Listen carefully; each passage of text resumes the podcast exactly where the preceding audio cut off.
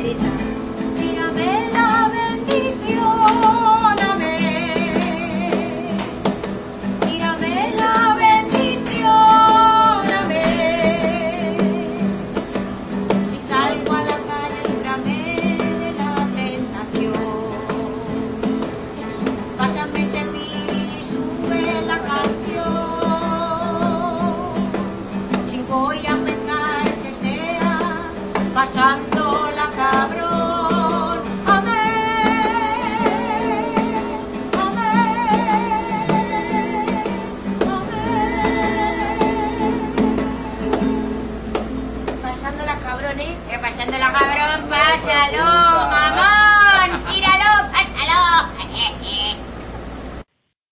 Bienvenidos a Teorizar, tu podcast ateo en español. Este es el programa número 316 y por fin, desde no sé cuándo fue la última vez, estamos los cinco. Hola, Jesús. Hola, muy buenas, ¿cómo estamos?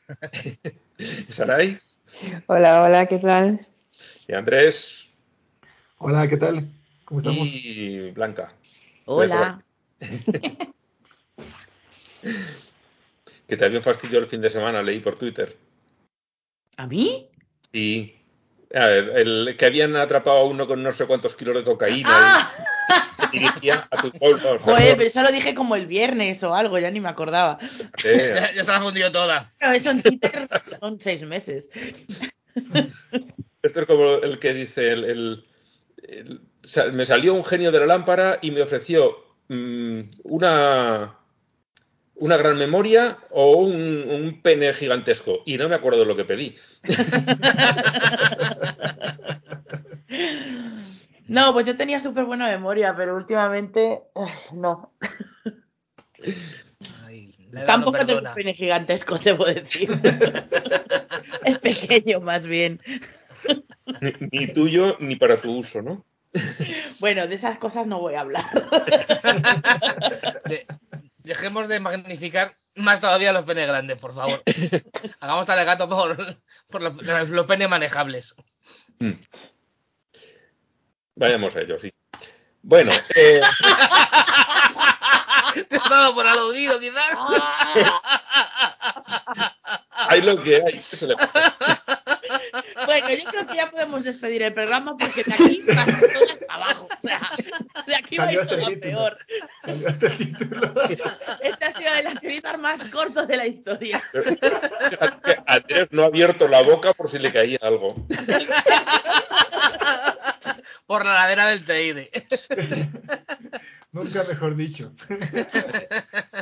Bueno, pues vamos a empezar mandando gente al carajo. Venga. Bueno, yo qué sé, Andrés, tú que no estuviste la semana pasada, ¿tienes ya elegido a alguien? Pues Ah, bueno. pero es que está fácil. Hoy está súper fácil, definitivamente. ¿no? O sea, y, y- y apelo a mi tierrita, a mi, a, a mi, a mi patria grande. Este, que hay unos señores en, en Brasil, fans de Bolsonaro, que ya solo por eso deberían estar mandados al carajo, simplemente por eso.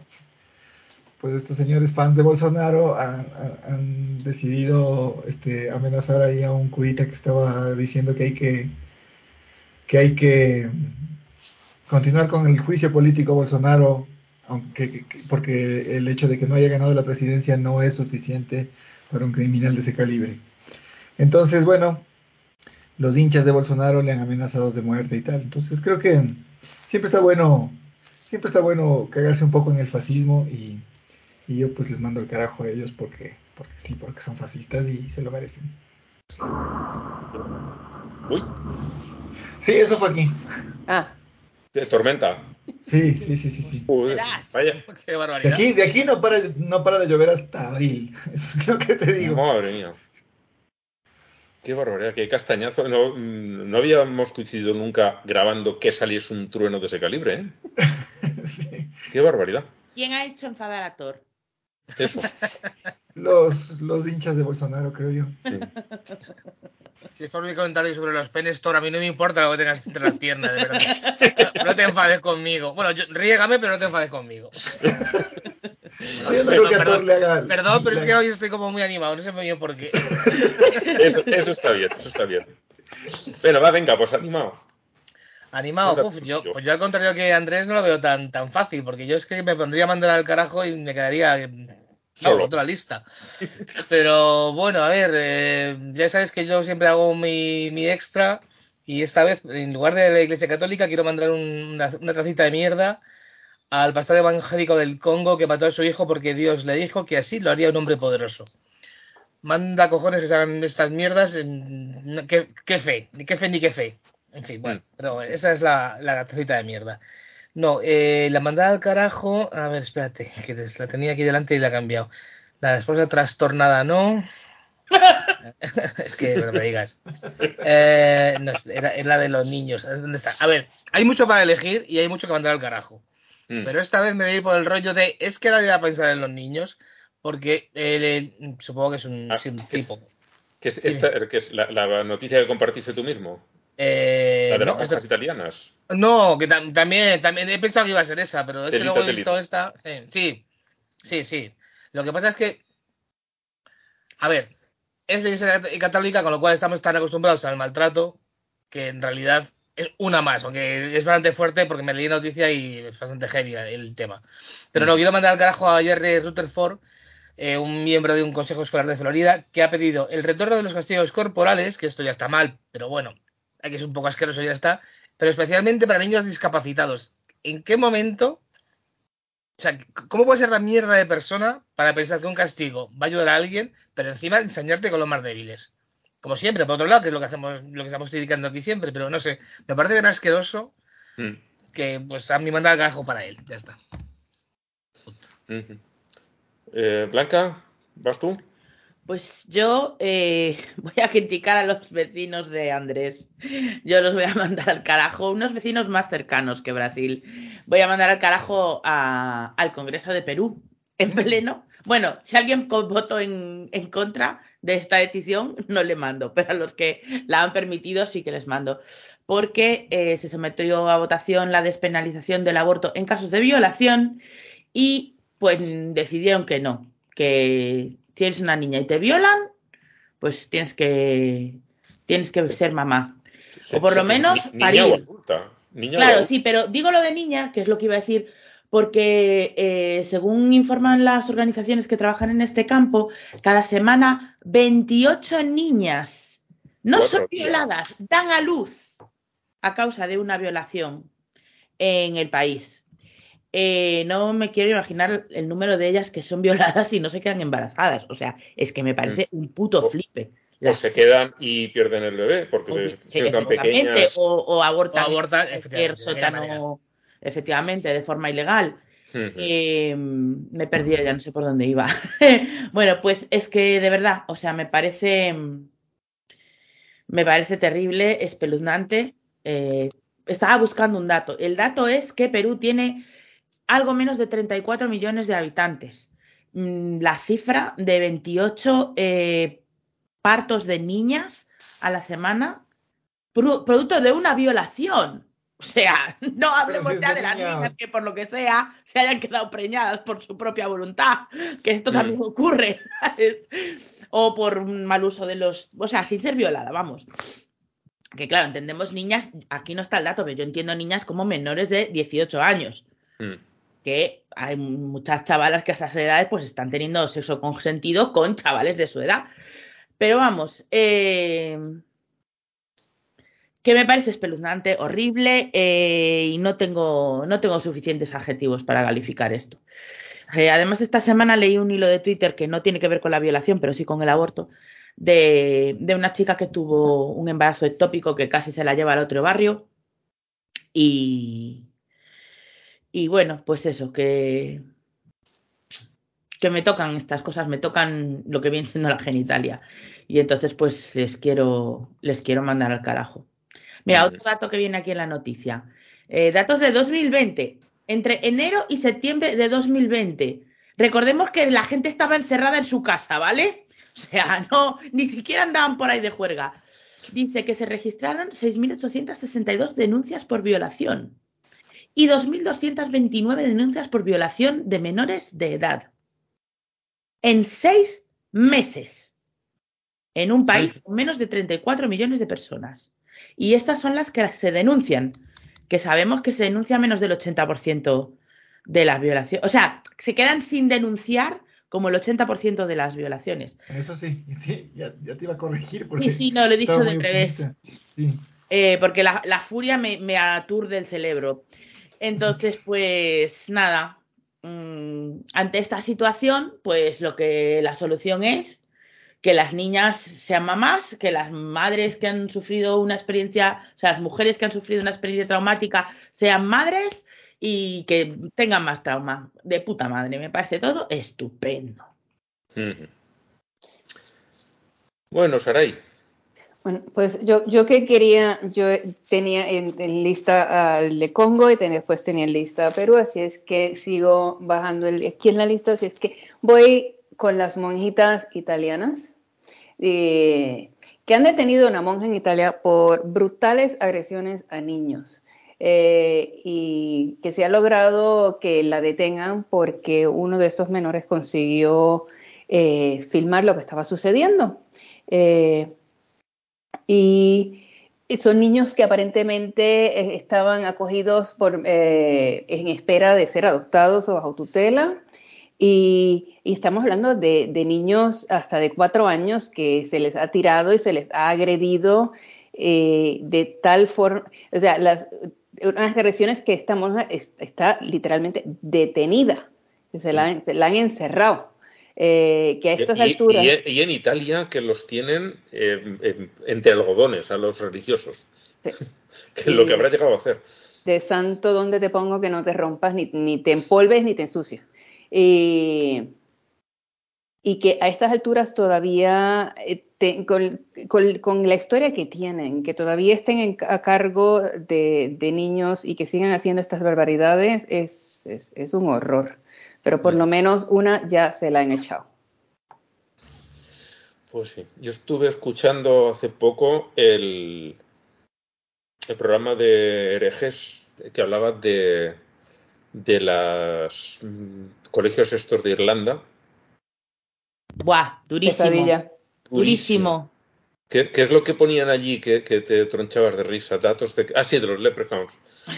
Sacando.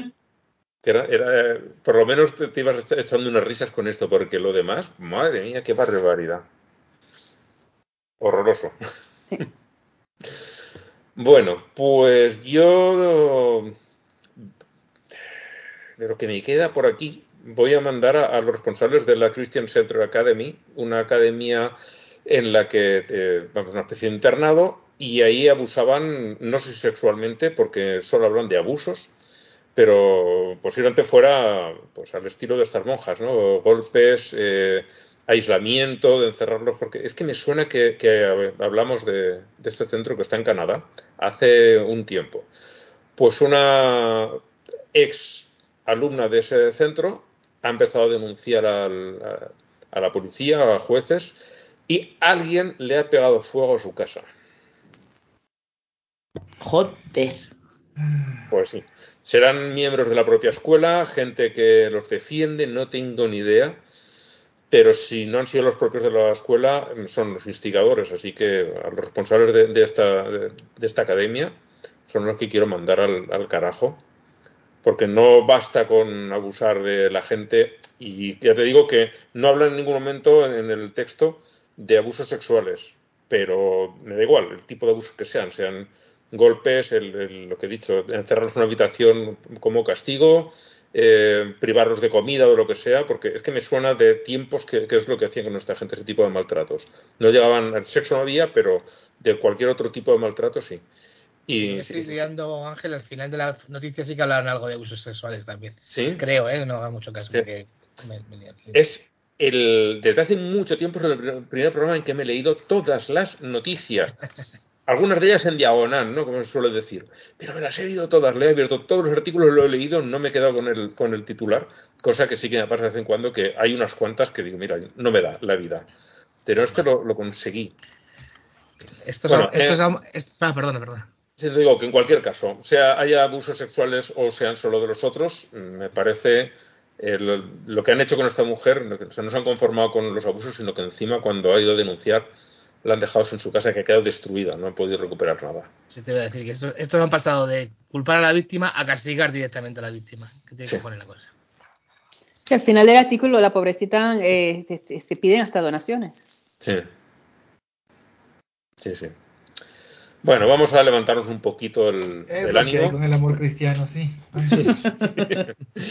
Eh, el primero es más que nada una troleada. Eh, han conseguido me- meter la bandera arcoíris en los estadios de Qatar. Que realmente pienso que no tendría que haber entrado allí ni, ni las moscas. Tendrían que haber entrado. Efectivamente. Bueno, sí, moscas sí, porque las moscas a la mierda van. Pobritas, hay que dejarlas. Entonces, que vayan, no les vamos a privar de su festín. Pues Ya. alguien muy ingenioso lo que ha hecho ha sido coger una bandera blanca, simplemente con unas líneas delimitando donde tendrían que estar las barras de los diferentes colores, y ha impreso sobre eso el pantone y el numerito que le corresponde a cada uno de los colores de la bandera. Pero es que eso tiene doble mérito, porque no solamente es ingenioso, sino que además está institucionalizando en un manual gráfico operativo Sí. a la bandera arcoíris, entonces me parece que es genial. Sí, sí. ya el, se puede hacer un manual de imagen de la bandera arcoíris con eso. el- el troleo Ya lo hizo. Diosito. ¿Por qué tiene que ser el arco iris, como dicen todos los cristianos? ¿Por qué tiene que ser vuestro el arco iris? Porque lo dijimos nosotros primero, no por culo. Y porque tiene que ser de, de ningún otro, ¿no? Digo, Efectivamente. Es Además, más, ni, porque ni siquiera es el arco iris, pero bueno. Sí, porque de todos son- modos, Son no seis sé. barras. Pero es que, ¿por qué tiene que ser de nadie? No, no de este o del otro. ¿Por qué tiene que ser de nadie? Es una combinación de colores, se usa, punto. El que no le guste, que mire para otro lado. Si A hubiera sido me- para la, la juventud católica, nadie hubiera dicho nada y nadie hubiera podido decir absolutamente nada. Mm. Eh, Y si alguien lo hubiera dicho, los estaríamos persiguiendo. Ah, pero con torchas. Pero vamos. A mí no me, a mí no me convence, la verdad. ¿El qué? Yo creo que sí, que no pinta nada una bandera LGTB ahí. No, yo también pienso que no. Pero dentro de. O sea, me Salvo por el rollo de trolearlos, Sí, pero por el troleo. Claro, sí es eso. Por lo único. cosa blanca. Yo también Ya lo he lo sé, pensado, ¿eh? pero está así, un poco contigo. es pero- como, ¿de verdad queremos entrar ahí? Yo no Sí. quiero. No. Bueno, y la otra noticia, esta nos la mandó Manolo. Eh, en Kentucky eh, había que modificar la constitución para eh, impedir el aborto, porque simplemente no decía ni pío, ni a favor ni en contra. Entonces ahora querían meter una enmienda para, para impedirlo y la votación ha salido que no, que esa enmienda no va a entrar. Así que no, no pueden prohibirlo constitucionalmente. Yo lo que no sé es cada cuánto pueden preguntar eso. Ah, Eh. Bueno, técnicamente todos, tú puedes hacer el, eh, este el martes, este noviembre, cual- en cualquier año se pueden hacer elecciones. Lo- Claro, pero quiero decir, ¿se puede estar haciendo un referéndum sobre la misma pregunta una y otra vez? Ay, yo me imagino que si tienen, que si tienen el quórum, posiblemente sí que se las, se, las para hacerlo. Pero Pero todo, pero yo creo que siempre es de, de estado en estado, que es la cosa, para acabar de joder. Ya, ya, debe, pero- ser- debe ser- debe depender. Voy a mutearme un rato porque está. Sí, el señor Thor está un A mí me gusta. le, da un, le da un ambiente. Ostras, el otro día hubo una tormenta aquí que, que un rayo hizo un socavón en una, en una calle. No, Guapo, ¿eh? Sí, sí, lo vi qué en la... bien. Vaya viendo. No, decía que, que- que debe depender de la legislación de cada estado, efectivamente, porque, o sea, eh, hay, no sé, no sé cómo sea allá, pero acá, por ejemplo, para hacer preguntas constitucionales tienes que bancarte el periodo presidencial. O sea, si ya te mandas una, una pregunta a nivel de modificación de constitución y, y no te sale, pues te toca esperarte el siguiente periodo de gobierno. Aquí en España no sé la verdad, no tengo ni puñetera idea de cuáles son las reglas para un referéndum. Pero si, si miramos los números, se puede hacer uno en toda la vida y ya está. No, espera, se hizo el, del, el de entrar en la Unión Europea, eh, el, de El de- si queríamos rey o no, no, ese no, ese No, no, ese se no. hizo. No, Ese el, si- el queríamos la Constitución o no. Sí. Y Sí, he sido primero. Yo el primero que recuerdo eh, fue eh, en el 76, si no recuerdo mal, que era el aprobar la ley de reforma política, que era una manera de ir cambiando toda la legislación franquista, si queríamos que, bueno, queríamos, querían los que entonces podían votar, que se fuera eh, pasando a otras leyes más modernas. Ese fue uno que salió abrumadoramente que sí. Luego estuvo el de la Constitución, que fue en el 78. Ujú. Luego hubo uno para la permanencia en la OTAN, porque nos metieron sin preguntar. ¿El y de la OTAN se votó al final? Sí, sí, se votó. Ah, sí, es verdad. Lo que pasa es que la pregunta Además- era medio capciosa o no sé qué. Ya no me acuerdo cómo era eso. Mm, Pero yo era muy, muy eh, pequeñita. era- yo, yo eso sí que lo. Yo sé que no sé si era tan pequeñita porque yo voté. Bueno, pero espera, claro. Claro, si yo voté, tendría a lo mejor 19 y creo que te llevo 11, me parece. Eh, no sé, yo soy de 78. De 78, hecho, no me pues, dejaron votar en la de en la de, la Constitución con la absurda excusa de que tenía seis meses. A mí, la verdad, no me parece bien, pero. Pues sí, 11, yo, pues, tendrías 8 años cuando se votó eso, pero se votó, se votó. Sí. sí, sí, sí. No me acordaba, no me acordaba de eso. Sé que, o sea, mi- en mi cabeza había como que había habido mucha polémica y no sé por qué mi cabeza pensó que era porque no se había votado, pero sí, sí. Lo que no se votó es entrar. Entonces luego se votó si permanecíamos. Entrar nos metieron a lo bruto. Fue en el 82. 82, eh, no, lo del... No, del 86. Entramos en el 82 y la- el referéndum fue en el 86. Sí, pero yo voté 19. O sea que tenía 17, 8, 19. exactamente. Sí. Y, y- y después, no sé, lo de, lo de la Unión Europea se votó y... Me y no- suena, pero... Yo no he votado ningún referéndum. Pero de entrada en la Unión no recuerdo que se votase. Me- Sí que me suena que, que hicieron, eh, cuando se quiso aprobar aquello de la Constitución Europea, Lo de Maastricht. Mm, sí, a raíz de aquello se tenía que redactar una, una Constitución Europea Yo y eso que- no recuerdo si se votó, ya no me acuerdo Mira, lo voy a- vamos a pasar de tema y lo voy a buscar Sí. porque ahora me he quedado con la, con la duda. Pero yo no he votado nunca jamás en un referéndum que yo recuerde. Yo sí, yo eh, recuerdo el de la salida de la OTAN y no, no recuerdo si he votado algún otro. Bueno, vamos a cambiar de tema porque esto me parece que, Sí. a- aparte de... No, nos- no, no, no nos atañe. no, no, no, no le importa a mucha más gente. Y, bueno, lo dicho, que no tengo ni idea de en España tampoco, de cada cuánto se puede plantear un referéndum sobre eh, la- una pregunta que ya se haya votado previamente. No tengo ni idea. Bueno, vamos a, a seguir ahora con los What the Fuck.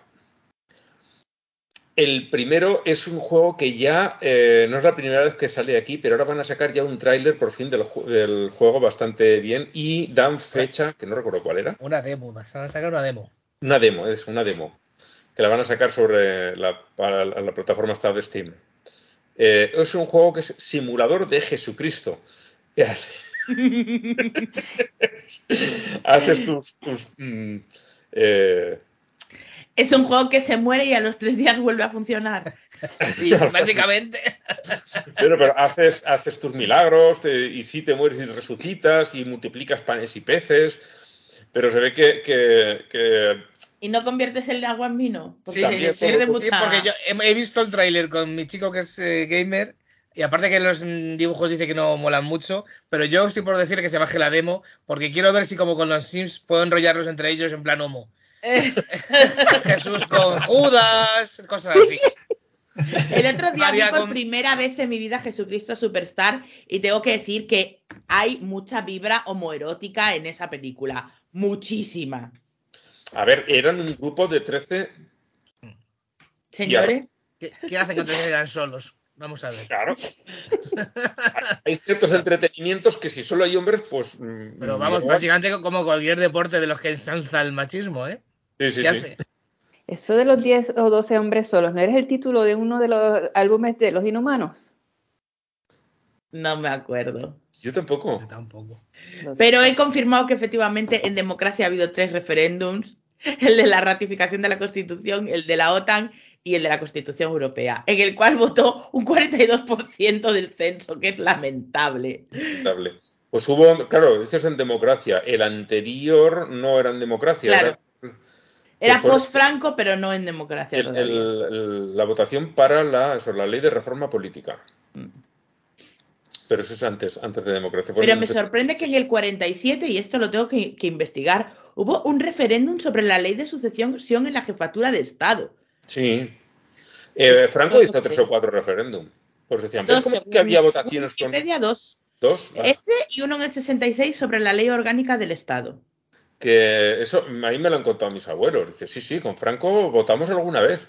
Ahora, en la, en la- en la misa te decían lo que tenías que votar. Claro. Por lo que sea, en los referéndums eh, predemocráticos, la participación fue, rozó el 90% y eh, dio un sí casi el 100%. Qué cosa tan curiosa. Claro. Eso, es, eso, es como el, eso es como el análogo de me pega, pero a veces nada más. Me pega lo, ¿cómo es lo? Me pega Lo mínimo o lo, Lo normal. se- lo normal, eso, lo normal. normal. Es como. Nosotros nos reímos que es un chiste, pero a mí una mujer en la India, en un curso que estábamos dando sobre igualdad de género y tal, me nos preguntó en el curso, dijo, pero si mi marido no me pega, ¿quién me va a pegar? Ay, Estaba No. absolutamente desconcertada. ¿Sabes? Era en plan- Madre mía. Entonces no me va a pegar nadie. ¿Sabes? Era como esto o no. A mí no me viene nada por no pegar, no me viene nada. Y claro, nos quedamos porque es desolador que una persona te diga eso. Total. sí. Pero sí. Diablo. Sí, porque c- casi dices, que- pero ¿tú de verdad lo estás disfrutando? ¿Que te pegue? No, Pues, no, no era, no era decepción, era estupor, realmente. Eres tú por. Que a ver, si a la chica le gustaba, podían seguir. O sea, Sí, yo, decir- cada uno en su casa lo que le guste. no a lo mejor la respuesta es a ti, oye, que si a ti te gusta no hay mayor problema. Claro, Pero Sí, de pronto Siempre que tú y yo, claro. tenéis claro. que encontrar una palabra de seguridad, esas cosas. No hay ningún problema con que te peguen siempre que tú quieras los golpes. Efectivamente. Bueno, la, la otra noticia que tenemos en el What the Fact también viene de juegos.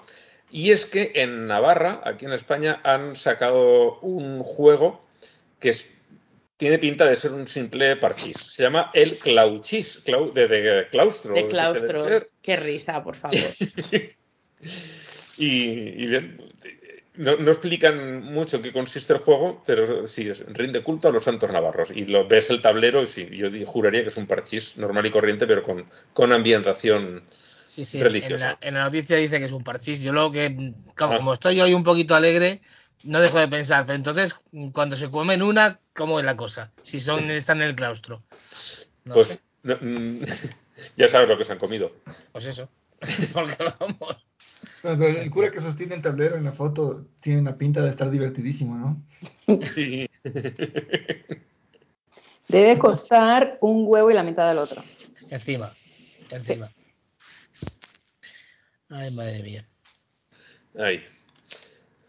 Bueno, eh, tú, eh, Andrés, nos ibas a traer hace no sé cuantísimos programas una sobre una diosa, que se me ha olvidado ya incluso cuál era. No sé si lo tienes al final hecho. Sí, ¿no? Eh, o sea, tengo otra cosa que, que tenía que traer de- desde, desde el otro día, porque el mes pasado estuve, el mes pasado me fui de vacaciones, estuve en Cusco, Ujú. y nada, estuve como chequeando. Acá en Ecuador es muy, es muy común también esto del sincretismo cultural entre el, la época pre- precolombina y la, y, la, y la colonia, y entonces, eh, pero aquí se plasma mucho en las iglesias. Entonces, em, Bueno, aquí tú tienes en las iglesias quiteñas, en las iglesias de la colonia, tú tienes, eh, qué sé yo, simbolismos que son, que se les escaparon, ¿no? A los, a, a los conquistadores y que los indígenas lograron incorporar. Por ejemplo, en, siempre está el sol encima de Jesús y Ujú. cosas así por el estilo, ¿no? Eh, pero acá, acá en Quito es, y en Ecuador en general es mucho más, mucho más cimentado el tema del, del catolicismo. Pero en cambio allá sí hay todavía una, por, por la cantidad de, vestigios arqueológicos y todo, hay un- todavía un, culto incipiente, digamos, hacia Inti. Entonces me pareció súper bacán eh, la figura de Inti, porque, que bueno, vamos a empezar desde el principio. Inti es el sol, ¿no? Eh, y es el hijo de Viracocha. Viracocha es el- el dios creador de la cultura inca, eh, que tuvo algunos hijos, pero los más importantes son Inti y, y la luna que se me acaba de ir el nombre. Eh, Quilla, creo. No. Ah, bueno, en fin. Eh, estos hermanos eran Targaryens y se casaron entre ellos, y entonces, Buena referencia para que todo el mundo lo entienda. claro. Eh, bueno, y, y con esto se origina el día y la noche, pero me parece fascinante porque eh, los templos al, al sol en todo Cusco, yo, yo he estado antes en Lima, y en Lima también tienes mucho de la cultura inca impregnada, pero de manera mucho más folclórica, más de souvenir, ¿no? O sea, eh, los peruanos explotan mucho la parte eh, del incario. eh, Según Eh, Wikipedia es mamaquilla. Mamaquilla, gracias. De nada. Sí. Explotan mucho la parte del incario, pero lo explotan más como para venda- venta de, de- souvenirs y de folclore y de qué sé yo, las camisetitas y que por aquí por allá. Pero en Cusco sí se siente un ambiente mucho más ritualístico. Entonces me pareció fascinante porque los guías, las guías y los guías nos llevaban por diferentes lugares y sentías que sí había un cierto halo de veneración todavía hacia, hacia el tema de- del sol. Eh, entonces, hay un templo que está muy bacán, eh, que se llama eh, Coricancha, que está en medio de la ciudad, en el centro de la ciudad, porque Cusco era la capital del, imperio in- inca. Y Coricancha, en Coricancha, la mitad marchó y pusieron una iglesia encima, como suele suceder, pero hay muchas cosas que quedan todavía eh, como rezagos, ¿no? Entonces, en la cosmovisión de los incas, este, este Inti viene a ser súper importante porque además es el que eh, daba vida a las cosechas, ¿no? Pero es, es chévere cachar que no es la misma forma de concebir a los dioses que, que- en Occidente, es decir, eh, no es que estaba, no, es como, como Thor al que estábamos invocando hace un rato, que tiene su leyenda y su cosa y su y su y toda su su, su historia, eh, sino que eh, es real, o sea, el sol le podemos ver, ¿no? Entonces, no es que es el dios del sol, es el sol. Y el Inca, que era el, el- el- emperador del imperio, este, el emperador de, de- todo el, sí, de todo el incario, este, era considerado el hijo de Inti, ¿no? Eh, esto se asentó, digamos, con Pachacútec, que fue uno de los incas más importantes, eh, que más o menos está, data de por ahí por el 1400, inicios del 1400. Y, y luego y Pachacútec fue el que instituyó, digamos, esta forma religiosa de ver las cosas. Pero es impresionante cómo este hombre logró construir prácticamente un imperio. O sea, de lo que el Incario era una cosa pequeñita que empezaba en Cusco y se extendía por Perú. De pronto esta vaina creció hasta Colombia por el un lado y hasta Argentina por el otro. Y- y todo con, esta, con este culto al sol, a, a Inti. Porque todos los templos que estaban construidos por el Incario tenían una relación con la posición del sol al amanecer o al atardecer. Entonces, eh, eh, templos grandes como Sacsayhuamán, que es una, es una, es una reserva, digamos, que está mm, como a 40 minutos de- del centro de la ciudad de Cusco, que es una cosa gigantesca, este, tenía la posición clara del sol este, en las diferentes fechas del año y etcétera. Y entonces me pareció súper interesante cómo a día de hoy, o sea, después de ya tanto tiempo, eh, la cultura andina que nos permea a todos los que estamos en estos países, es decir, a Colombia, Ecuador, a Bolivia, Perú, eh, sigue siendo esencialmente la misma. Eh, por más que hayamos abrazado el cristianismo después de la colonia, sigue habiendo esta situación de culto al sol y de, y de basar nuestros rituales en, en, todo esto de- del culto a Inti que inició Pachacútec hace tanto tiempo. Eh, aquí en Ecuador, por ejemplo, todavía se celebra el Inti Raimi eh, en bastantes poblaciones, sobre todo en la Sierra Central. Y el Inti Raimi viene a ser, digamos, como que el- la, la fiesta principal, ¿no? Es la, la festividad del sol, que es el 21 de junio, que es cuando está el, el, el, solsticio. El solsticio. El solsticio, sí. El solsticio de invierno vendría a ser por este lado. Eh, y bueno, eso, eso era más o menos los que- lo que les quería contar un poco sobre, sobre Inti, porque me pareció interesante cómo esta mitología es de alguna manera distinta. Alguna vez vimos, eh, estábamos hablando de, de una diosa en la India, que era un poco sanguinaria y tal, pero y que también tiene otro tipo de cosmovisiones. O sea, a lo que voy es a que es interesante cómo las figuras de las deidades se plasman de diferente manera y no necesariamente como estamos acostumbrados a verlas, que es en el modo Avengers, ¿no? O sea, este, este, esta figura de aquí es como un héroe gigante y eso le convierte en Dios, sino que eh, atraviesa de una manera mucho más eh, real a la cultura eh, y no tan etérea, ¿no? Como, como lo que estamos acostumbrados a través del, del cristianismo. Bueno, eso era nada más. Después ya vendré con algo un poco más más establecido con, otro dios, pero me parece interesante mencionar a Inti por todo esto que, que vi allá. Claro, es eh, lo que dicen algunos, dicen, yo prefiero adorar al dios porque al sol porque lo veo todos los días. Sé que existe. Pues estos... Eh, Eso no lo convierte en un dios tampoco, ¿eh? no, no, ya, ya, pero, lo siento, pero... pero... Pero si te van a obligar, tienes que adorar a algo. Dices, pues, chico, pues me quedo el sol. Si no, si no me llama remedio. Oh, yo, exacto, eso iba a decir yo a yo Pesci. ¿La cerveza? ¿El, el, quién has dicho? Yo, la cerveza. Ah, la ah, cerveza.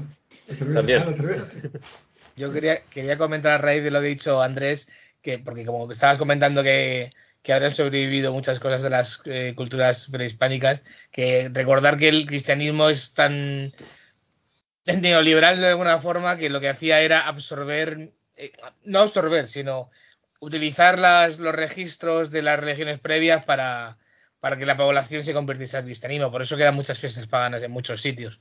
Pero vamos, no, no, no tanto por su deseo, sino por su deseo de, de captar a la gente.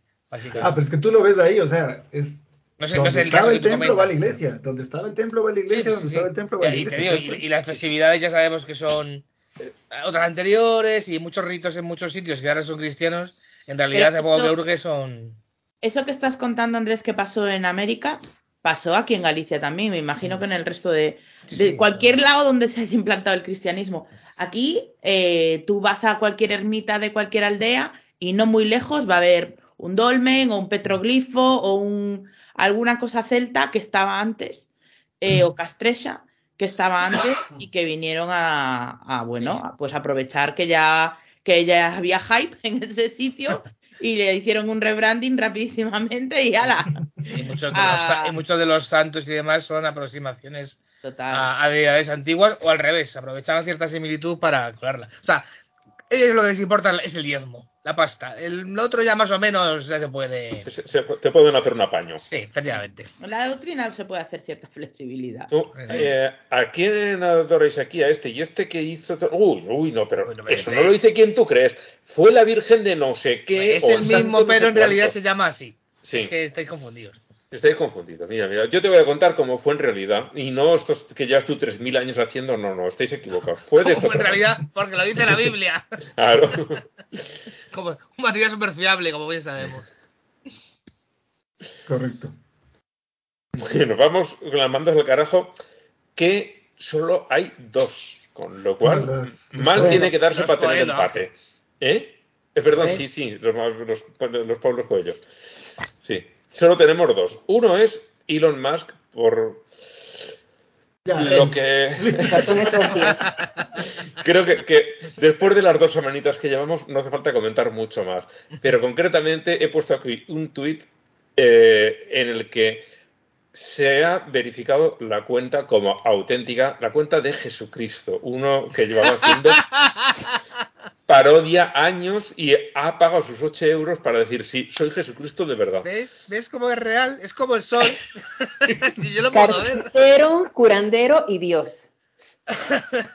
Me ha parecido maravilloso el troleo que han hecho. Por cierto, eh, ese mismo día que vi esto, me vi otro que decía, es que me he puesto como uno que tenía en cuenta verificada. Me cambié el, el, el, handle, el nombre de usuario, me lo cambié, bueno, de usuario no, el, que aparece. Lo cambié y no quiero seguir siendo Christmas, Navidad, toda mi vida. Y entonces le contesta Elon Musk, dice, ya tendrías que poder cambiarlo. Y, a, continuación dice, gracias. ¿Y qué nombre se había puesto? Elon Musk. Verificado.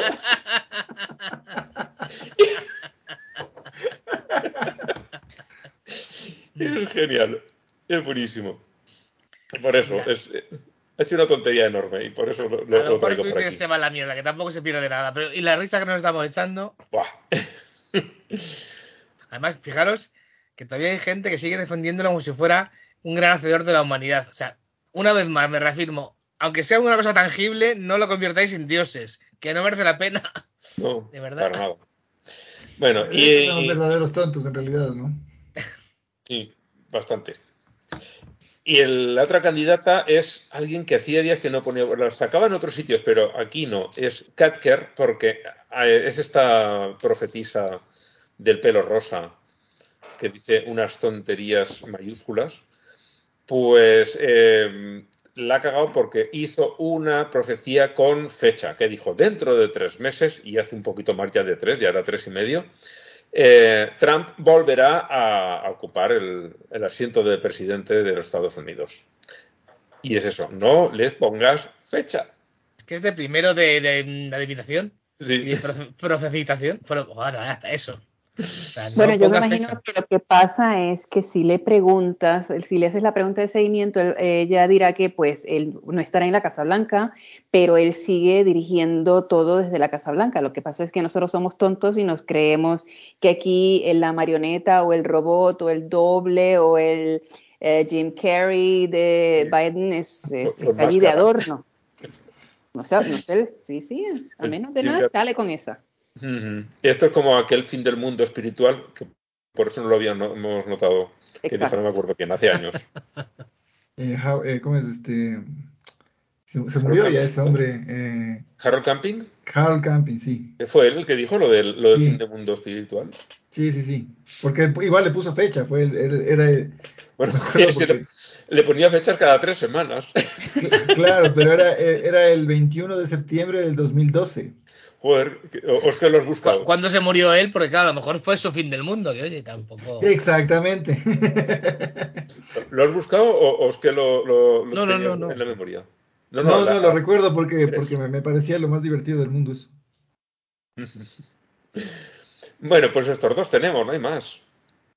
No, no es que nadie más haya hecho tonterías, pero así que me hayan hecho reír, a mí por lo menos, eh, son estos dos. Eh, ¿Quién se lanza a votar?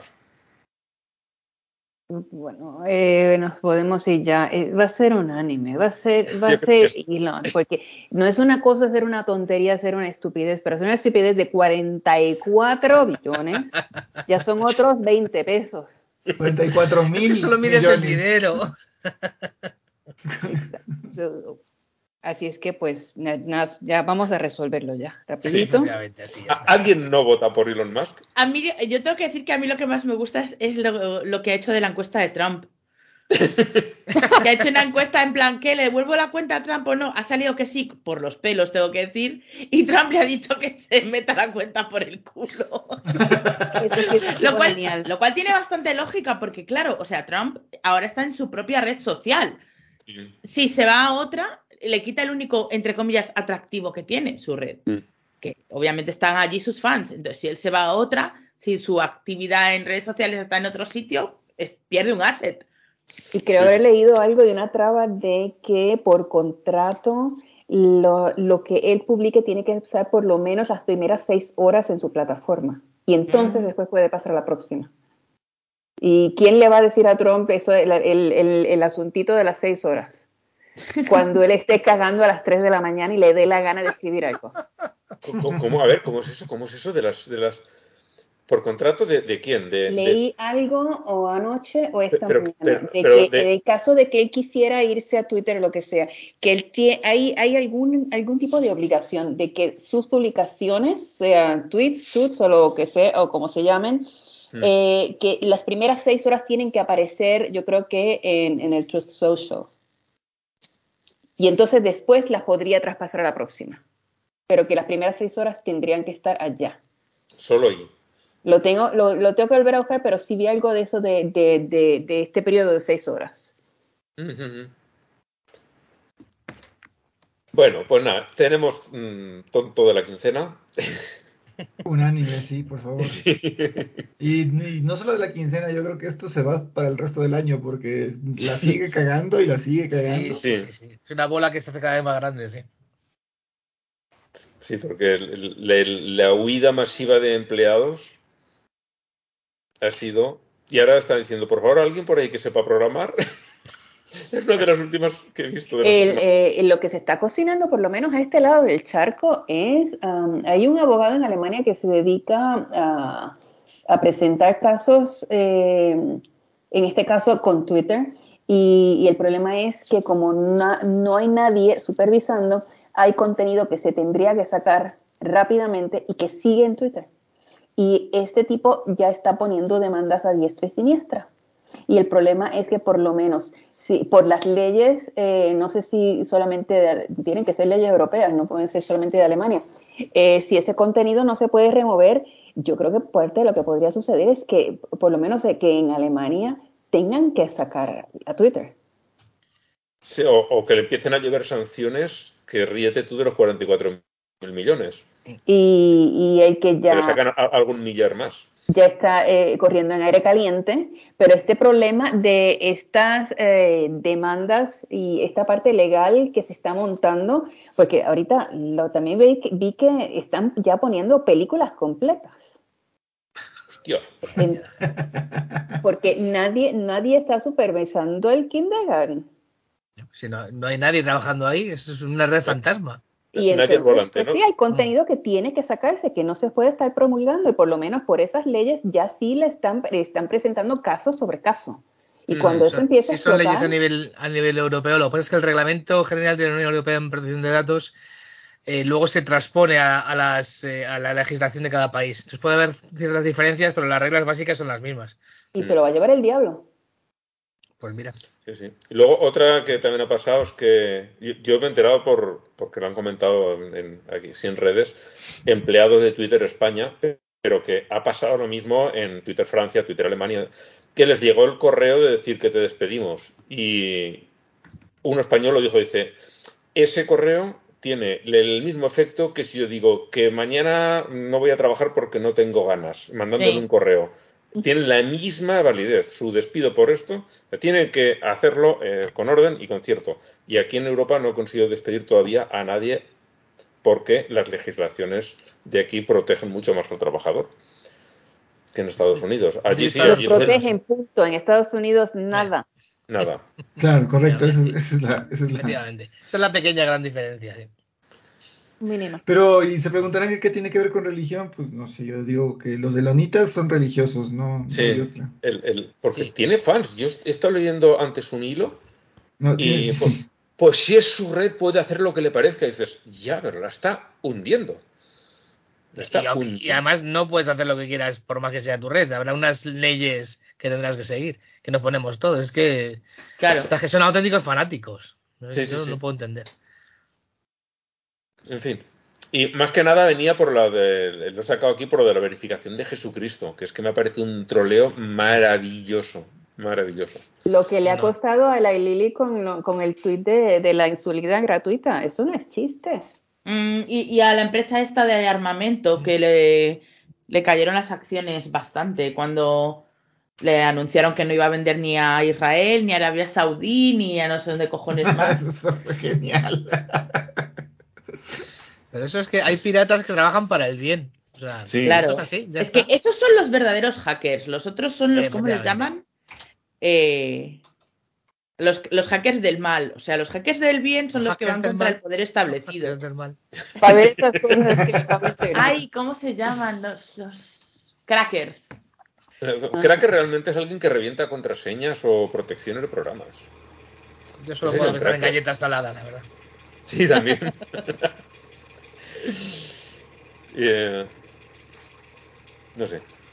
Sí que tendrán su nombre, pero ahora mismo tampoco me viene a la cabeza cuál es. Bueno, vamos con otras noticias variaditas. Entre los católicos tenemos a un señor que es alemán, que es psicólogo y sacerdote, y habla a favor de la pornografía para curas y monjas porque les trae cierta forma de alivio. Nunca mejor dicho. Pero la masturbación no es pecado. Eh, el no, es una conducta desordenada. Entonces hay que, hay que masturbarse alfabéticamente. Sí. Exactamente. Primero en el aseo, luego en Luego- la bañera, O- o- luego en la cocina, luego en... primero, eh, Adriana Avenia. Luego.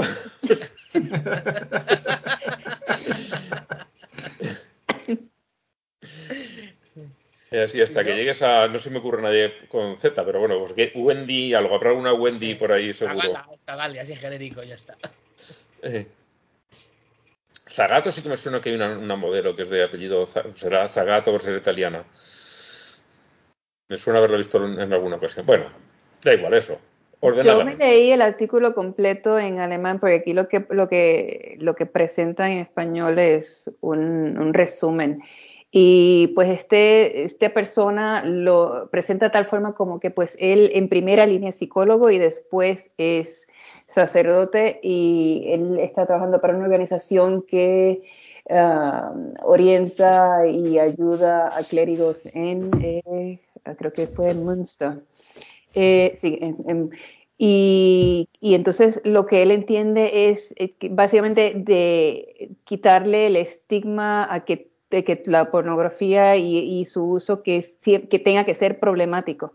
Que sí, el abuso, eh, el abuso sí lo es, pero que si se le quita ese, esa aura, esa aura de que tiene, de que de que es una cosa sucia, de que es una cosa completamente problemática, de que entonces, eh, como tal, su trabajo de ayudar a estas personas que lo están consumiendo, algunos de una forma normal y otros de una forma ya más problemática, que se le hace más difícil.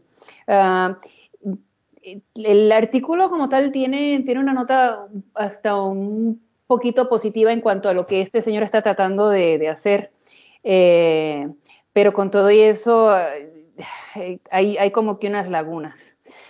Eh, pero sí, eh, vale, vale la pena leer la, la versión original del artículo. Pues pondremos ahí el enlace para que todo el mundo lo pueda leer. Yo, yo imagino que si lo, lo- lo- si lo abres y entonces le, le pones la, la traducción con, con Google, sí, entonces te puedes verlo completo. Pero sí, la, el, el- el artículo como tal va, va un poquito más a profundidad y explica más. Este, esta persona habla definitivamente eh, que lo que, está, que su prioridad sí es la parte de que él es psicólogo. Y que sí, el trabajo que ellos hacen lo hacen ya pues basado a que el- el- su clientela es eh, básicamente eh, empleados, clérigo y empleados de la iglesia, etcétera, etcétera, pero que en primera línea él es psicólogo.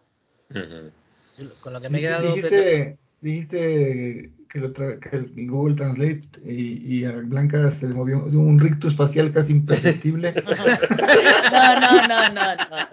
no. Con estos artículos trabaja bastante bien. eh, eh, empiezan, Google Translate no es el mejor, desde luego, pero empiezan a darme miedito los roboces, ¿eh? Eh, me quedan muchos años para jubilarme. Menos mal que ahora estoy pluriempleada, porque si no. Yo eh, sí que creo que en no mucho tiempo el- las cosas técnicas, que las palabras tienen significados muy concretos, sí que podrán sustituirlo.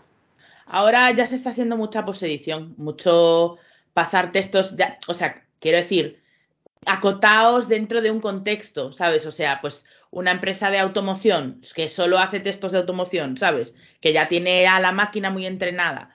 eh, entonces lo pasan por traductor automático y un ser humano lo corrige. Pero, a ver, yo me imagino que los libros serán el último bastión que caiga, porque un libro, La literatura es jodida. claro, Otro 20 eh, Es, es un jodida a mano. Claro, quiero decir que para que una máquina sea capaz de traducir un libro como lo traduce un ser humano, tiene que pensar como un ser humano, en cuyo caso estaríamos hablando de personas eh, no biológicas. Sí. Eh, y no sé si eso lo veré yo, pero, pero bueno, en ese caso ya tendríamos muchas otras cosas de las que hablar más allá de la traducción. La traducción, digamos que no sería un problema importante o un asunto importante.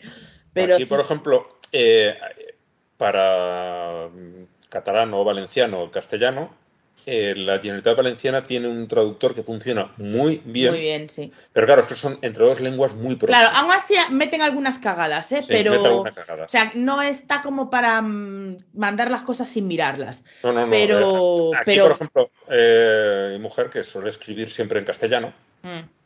eh, cuando tienen que sacar algo para hacerlo en, en- luego publicarlo en valenciano, lo pasa por allí y después lo revisa. Claro. Se ha encontrado cosas como, por ejemplo, que de repente se quedó muy extrañada porque no recordaba un, un pueblo determinado que tuviera un instituto de secundaria. Concretamente el pueblo se llamaba Cadira.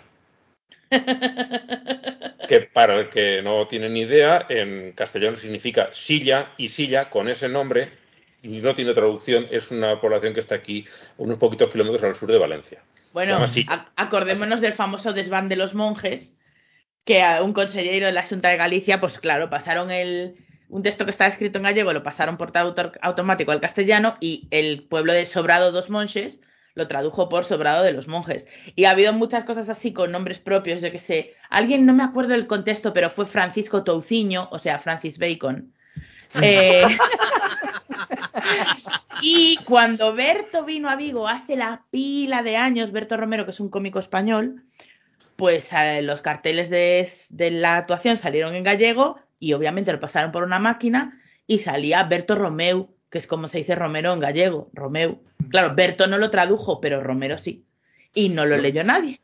Él, él es catalán y también se dice Romeu. Sí, también se dice Romeu. Pero obviamente eh, eso es una coincidencia, ¿no? Y, Sí, sí, sí. y ese tipo de cosas, pues sí que las tienes. Y ya cuando, cuando trabajas pares menos frecuentes y que hay menos base de datos y tal, ya sí que se escacharra a lo bestia. Sí. A lo bestia. Pero hay- tú pones polaco, catalán y, y sale un. O sea, sale una atrocidad. Pero sí, No, sí. no va muy rápido. producto chino mm, así baratujo porque las traducciones también de las de las instrucciones suelen ser maravillosas. claro. Uf. Ah, Ya, mi teléfono eso- es genial en ese sentido. Yo tengo un teléfono que es completamente chino y Hmm. tiene unas cosas que dices que, que es lindo. esto. Este, en vez de decir, en vez de decir eh, libre dice gratis, o en vez de ser gratis dice libre, o sea, siempre me cambian las cosas. Claro. Ahí Pero lo una máquina. decir, Sobre todo porque los menús de los móviles no tienen contexto, claro, ¿sabes? claro. Entonces una máquina no tiene ninguna forma de discernir. Sí. Acá, Ahí contar que acá, acá hay un, acá hay un plato en Ecuador que es muy conocido y es transversal a todos los pueblos, porque aquí la, la gastronomía está muy dividida entre sierra y costa, muy, muy dividida. Entonces, eh, pero hay un plato que sí es para todo el mundo y es el seco de pollo. El Seco. seco de pollo, el seco de pollo es arroz con pollo y con pollo al jugo, de seco no tiene nada. Y, y, y es el pollo al jugo en salsa de tomate y bueno, es- es- es- además es una comida popular, entonces lo encuentras en todo lado, en todo pueblo que vayas. Y si no sabes qué vas a comer, pues si vienen para acá alguna vez y no saben qué comer, pidan seco de pollo, eso está garantizado, no va a estar malo, no va a estar pasado. rico, no- de hecho, sí. Ajá. Pero en los lugares turísticos lo ponen dry of chicken. Entonces es fantástico. Bueno, Hay un periodista y perdón, periodista, humorista y mago gallego, Luis Piedreita. eh, hay- tiene muchos monólogos colgados en, en YouTube. eh, se hace llamar el rey de las pequeñas cosas porque hace monólogos, pues, yo qué sé, eh, Sobre los pequeñas clips, cosas. eh, eh, las, las pipas de girasol, ¿no? Que aquí son una comida muy, muy popular. No sé por ahí. Bueno, una también, comida, un snack. un, sí, un snack, un- algo para comer. Hace de, de todo, de- siempre de cositas pequeñas, hace sus monólogos, dicen, por lo de siempre, no te has fijado lo que haces tú, yo que sé, con un cacahuete. Y tiene un libro en el que se ha dedicado a recoger traducciones raras. Y el, el título del libro es El español es un idioma muy loable, loable quien lo hable. A mí me había gustado mucho el de vino en botella y ponía She came in a bottle. O sea, hay centenares de ese tipo de traducciones, de fotografías de, de- de, em, productos que vienen de China Sí. O, o- o- o productos que vienen de China y han traducido como han podido al español y lo dices, madre mía lo que pone aquí. Algo parecido a esa mosquitera que rueda por ahí bastante a menudo, que dice eh, mosquitera anti-incesto. Yo, o sea, no, no soy capaz de pergeñar cómo ocurrió eso. Pues eso es que lo ha hecho una persona y en vez- en lugar- ha cambiado el orden de las letras, en lugar de insecto, ha puesto incesto. Blanca, Lo mejor de todo, lo mejor Descansando de todo es la foto ahí. de la mosquitera. Porque Sí. se ve una familia en la cama. O sea, están el padre, la madre y la niña. Es como, ¡ajá! Vuelva la Había que niña. prevenir, algo estaba pasando ahí. Envuelva a la no niña con esa si es una mosquitera niña para ir un niño, incesto. pero... Bueno, eh, esto estábamos, fíjate, hemos empezado con, con la pornografía para curas y fíjate dónde estamos terminando. Por por la- tomando el tema, quería, quería destacar que en el, en el- algo que decía en el, en el artículo, y este señor, que me parece bastante, no era bastante inteligente, y que decía que, que había que empezar a dejar de considerar a, a curas y a religiosos en general como gente asexuada. Y la verdad es que sería mucho mejor a, a la gente religiosa y, y a los niños. Sería un gran, un gran beneficio para casi todos. Sí. Y Sí. ¿Y qué tal si los dejasen follar? ¿Sabes? O sea, Sí, estas entre adultos, entre adultos. Ya sé que a ellos no les gusta. claro. que la gente sea con- eh, pueda hacer las cosas que ellos quieran consentidas. Eso no les gusta, pero que, se- que Yo sé que me repito, yo soy consciente, pero es que de verdad es una cosa que me fascina de la Iglesia Católica, porque es una reforma que sería acogida inmediatamente de buen grado por sus bases. O sea, salvo la gente Sí. súper, súper integrista, la gran y abrumadora mayoría de los católicos está a favor de que dejen casarse a los sacerdotes. Se quitarían un problema tochísimo de encima. Mm. Sí, porque eh, se- seguiría habiendo algún mm, cura pedófilo, pero ya son los que son pedófilos de verdad, no los que eh, tengo que sacar esto que tengo de alguna manera y tengo un niño aquí y es de lo único Claro, que puedo había curas pedófilos como hay carniceros pedófilos o Sí. telegrafistas, ¿sabes? Bueno, telegrafistas, telegrafistas, no, no, no, no porque no los haya pedófilos, sino porque no hay telegrafistas. Vale, me habéis descubierto. Soy un agente del Ministerio del Tiempo usada en el siglo XIX. Decía Yo- yo que yo conozco- difarrapé se me hacía muy extraño. Tengo que decir que yo conozco un telegrafista porque en los barcos había telegrafistas. Sí. Y, mira, yo he conocido a uno que también estuvo trabajando un tiempo de telegrafista. Luego ya eh, pasaron a otros métodos más modernos. Ah, Pero- este se jubiló. ¿Alguien, alguien más o soy yo el raro del grupo? Porque- No, a ver, yo eh, era uno que trabajaba en la misma empresa que yo y este había estado muchos años en Marina Mercante como operario de comunicaciones. Entonces, cuando él empezó, el- que, ¿cuánto me llevaría? Igual me llevaba 15 o 20 años mayor que yo. Y cuando él empezó, eh, todavía había... Eran los últimos tiempos de los telégrafos en, en los barcos. Y él, Pues pues, este- eh, aún le Este tocó. hombre, este hombre que os digo yo es la persona que me puso el apodo de Bandarrita. Vaya. Que era el, era el telegrafista que navegaba en el barco de mi padre allá por principios de los 80. Ujú, ujú. Pues sí, sí. Bueno, eh, sigamos adelante con más noticias. Eh, hay un, aquí un artículo que no que cuente nada nuevo, ¿no? Pero sí que es interesante ver el- a unos antiguos miembros del Opus, estos en concreto son de Argentina, que comentan el funcionamiento mafioso de la, de la secta, cómo te presionan cuando dices que te quieres ir, te, hacen una presión enorme para que no te vayas, para que si te vas no hables. Es, eh, está muy bien el artículo. Eh, y además no hay que pasar por ningún traductor automático.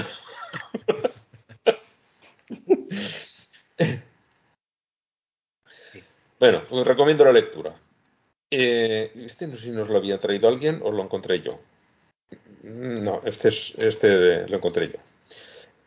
Vale, la- el otro es una noticia curiosa. Y es que en Cuba, que a pesar de ser un partido, es un, un país de comunistas, eh, sigue habiendo mucha, muchísima religión, que parece, a veces te lo cuentan, allí está prohibida, nunca está prohibida, otra cosa es que no esté muy bien vista, pero prohibida no ha estado nunca. Se han encontrado que por las restricciones para acceder a muchas cosas, y más ahora con la guerra de Ucrania, que se ha paralizado mucho comercio de, de cereal, por ejemplo, se están quedando sin harina para hacer hostias. Qué lástima. ¿Verdad que sí? que tengan para hacer, no sé, lo que comen allí, tortillas, arepas o lo que sea, pues mira. Sí, pero No se están perdiendo de nada, o sea, Efectivamente. A ver, este lo escribe uno de los cubanos del, del exilio, de lo que llaman la gusanera, ¿no? De, de los que se han Se, ido. se nota, se nota por el tono del artículo que está en el Sí. exilio. Se nota que, que lo ha escrito alguien de por allá, ¿no? Pero eh, da igual, el hecho de que se han quedado sin harina para algo así y que además, si te fijas, para hacer las, las hostias, tampoco hace falta gran cantidad de harina porque es algo finito, finito. Pero no tienen. Es- A no hay- ver, yo si quieren unas hostias, yo se las doy. No tengo ningún problema. Voy allí y en un momentito lo ventilamos. Cristiano, placa. Que se pongan en fila, que ya saben. Que pongan así la carica Y van a ver qué hostias tan ricas, ¿no? como panes. No, a, des- a teorizar no, pro- no promociona ni promueve la violencia. Es Jamás, una broma. Jamás, jamás. Que luego nos que- a la madre de. Raúl Atreides y nos dice que, que fomentamos la violencia contra los cristianos. Pero ella, ella no nos escucha, ¿no? No, no, que yo sepa, no. A Ah, ver, pues, es que Raúl Atreides, para quien no lo sepa, es el- la persona con la que yo hago eh, mi otro podcast irreverente, que, que es Geaventuras. Y su madre, que nos escuchó o nos escucha, le dijo que era un podcast antisemitis, antisemiti... ¿Eh? Mío, ¿antisemítico? ¿Antisemítico? Antisemitista. No, Antisemita. antisemita nos dice. Antisemita. Antisemita. Antisemita. Antisemita. Bueno, lo que sea, que odiamos a los judíos y nosotros, ¿no? Lo que odiamos son los libros mal escritos. O sea, no tenemos nada contra los judíos. A ver, contra judíos individuales posiblemente sí, contra pero alguno contra esa. probablemente sí, pero No, no por, se me no ocurre una lista. sí. Contra el Estado de Israel también, pero contra los judíos así en general no. Y menos los que llevan muertos miles de años. O sea, no nos da igual la gente que lleva muerta miles de años. Bueno, el- la última de los católicos es que el Papa ha ordenado intervenir los seminarios españoles porque es donde se están formando los curas más integristas de toda Europa. Ay, Y es que con, la, con los, los jefes que hemos tenido aquí de la conferencia episcopal, los últimos, y, y, bueno, la, la recua que hay de, de- de obispos integristas aquí, que tenemos un montón. No sé cómo estará por ahí, por estos otros países, por Alemania, por Ecuador, no sé cómo irá la cosa, pero aquí, eh, cuantísimas veces hemos metido a, a, a Rouco Varela, Mm. que era el jefe de, la, del- de los De la conferencia episcopal. la Conferencia Episcopal Española, el jefe de todos los obispos españoles. Y ese lo hemos tenido aquí. Eso de día, porque de noche ya Sí, sabemos que Clavel. trabajaba en el vodevil con, con el nombre de Paco Clavel. Y si alguien no sabe quién es Paco Clavel, que busque. Que Rouco busque, Varela. que busque Rouco Varela y Paco Clavel en Google y, Y luego que diga que no. Las fotos, eh, es- tú buscas esos dos nombres y ya te salen eh, un Uno collage con las dos fotos Sí, una al sí, lado de la otra. Es que Porque es no- increíble realmente Se parecido. parecen una barbaridad.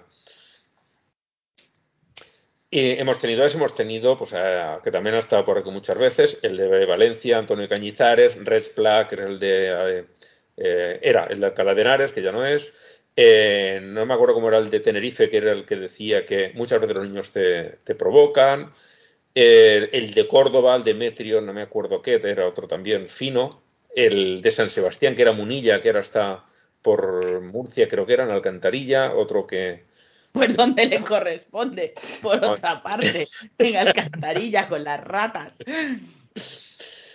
Bueno, aquí hemos tenido una colección horrorosa de, obispos, arzobispos y, jefes de la conferencia episcopal. Pero un auténtico museo de los horrores. Así que no me extraña que tengamos aquí los, seminarios más radicales de, toda España. Con esa gentuza. Eh, estás en mute, Jesús. Te veo mover la boca, pero no. Vale, pues me- así, así no te he interrumpido. Estupendo. que os decía que, que si lo pensáis es está normal. pa- Pasa un poquito como en las empresas. ¿Quién trepa dentro de una organización? Aquel que es más vehemente, el que va como más al extremo de lo que se considera ya no correcto, de, de- de aquello que persigue más el fin. Entonces, claro, estos, estos, me voy a ahorrar calificativos, señores que llegan a, en lo más alto de la jerarquía de la iglesia, pues tienden a ser de lo más ultra, con lo cual- y ultra conservadores, claro, no ultra por el lado de la teoría de, de liberación ni, ni otra cosa. Así que por desgracia es lo que tenemos. Pero vamos, ojalá se metan mano, pero bien metida, porque vaya. Y no que les gusta. No, porque son, son adultos. No hay problema. Eso es lo que si leéis el artículo es que es un comportamiento absolutamente sectario, vamos, una cosa Totalmente. que realmente se separan a los a los mm, chavales, chavales pues a la gente joven en principio, los que tengan eh, intención de, hacerse sacerdotes y les separan para claro, para comer la cabeza y supongo de otras cosas bien a gusto. Sí. El, el Papa este no creo que lo haga por, por eso, ya lo hemos dicho más de una vez, porque sea especialmente buena persona y si hay algún argentino escuchando, creo que nos podría contar unas cuantas cositas acerca de, de este hombre. Eh, yo creo que principalmente es una cuestión eh, pragmática de intentar salvar el negocio porque ve que, que no prospera, que va para atrás. Entonces, quieren de alguna manera intentar, no sé si recuperar terreno, pero por lo menos eh, minimizar las pérdidas. Porque eh, van, en, en, toda Europa, por lo menos, va muy de capa caída el, el catolicismo. Mm. Qué pena. También. Sí, y qué penita, sí. Bueno, pasemos a, ¿A al parar? ¿Cómo? ¿A dónde iremos a parar? Qué pena. Sí, sí, sí.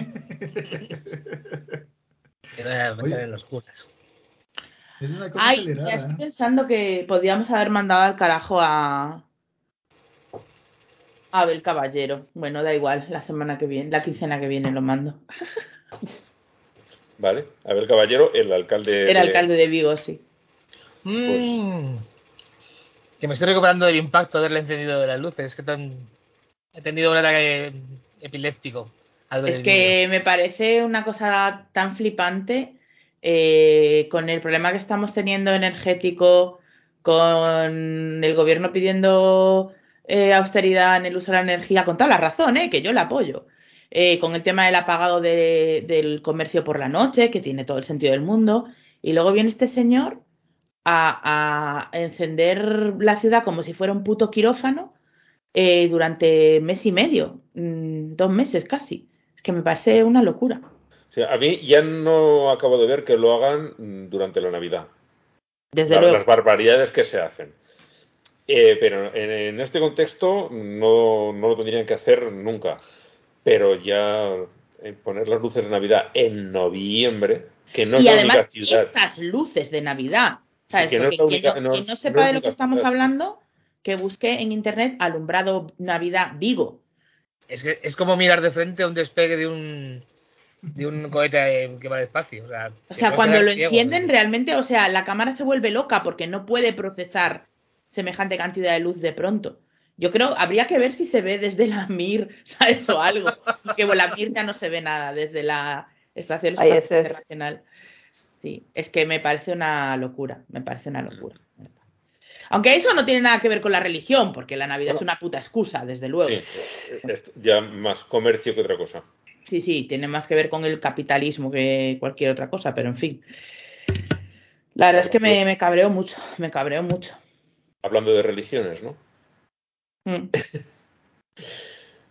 Pasemos a, a los otros cristianismos. Eh, una pequeña alegría que a Alex Jones le han metido otros 473 millones de indemnizaciones, Que se dice pronto. que se dice pronto. Aleluya. Yo espero que tengan que empeñar hasta los calzoncillos que lleva.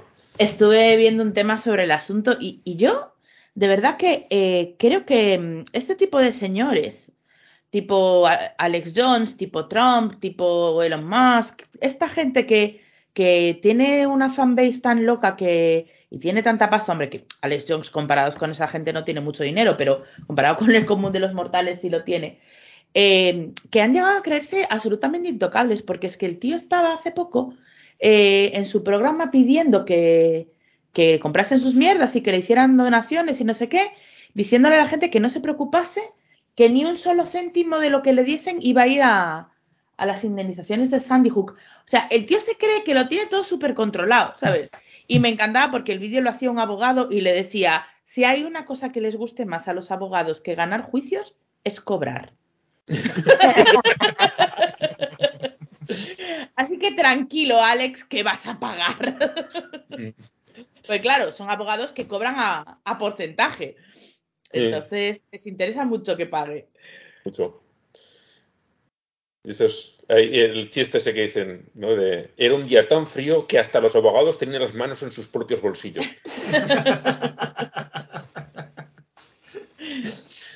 Bueno, pues eso, que le saquen aquí los higadillos al, al desgraciado este.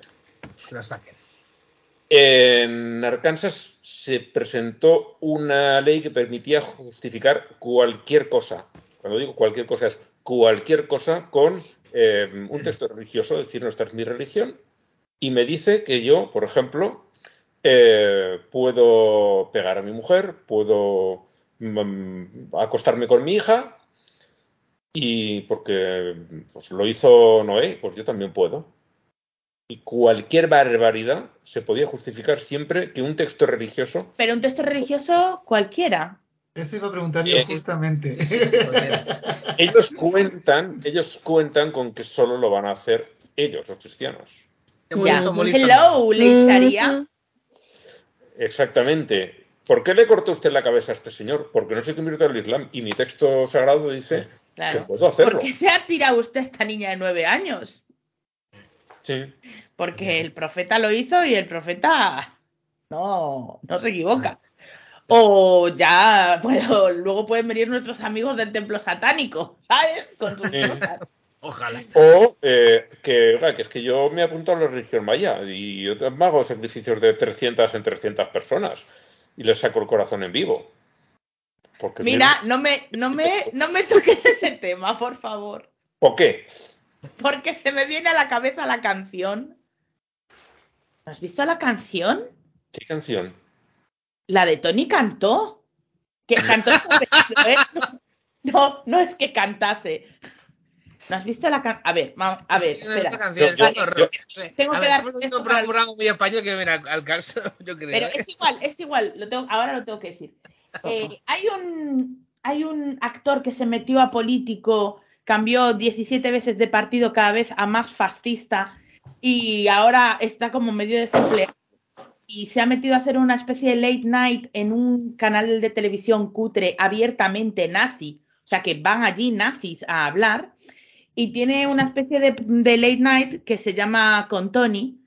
Eh, y el otro día, mm, es que no tengo el móvil a mano para poner la canción, eh, pero si buscáis Tony Canto Maya, eh, estaría cantando una canción. Entiendo que en contestación a lo que dijo Tenoch Huerta, el actor, eh, sobre que, que tampoco fueron unas declaraciones demasiado inflamatorias, ¿eh? sobre lo del 12 de octubre, y que él entendía que, bueno, que tampoco estaba de más que España pidiese disculpas por, por bueno, pues una política, digamos, un poquito agresiva hacia los pueblos indígenas de Latinoamérica, ¿no? Que esos Eh, 100 millones de indígenas, por amor de Dios. A ver, que- había mucho.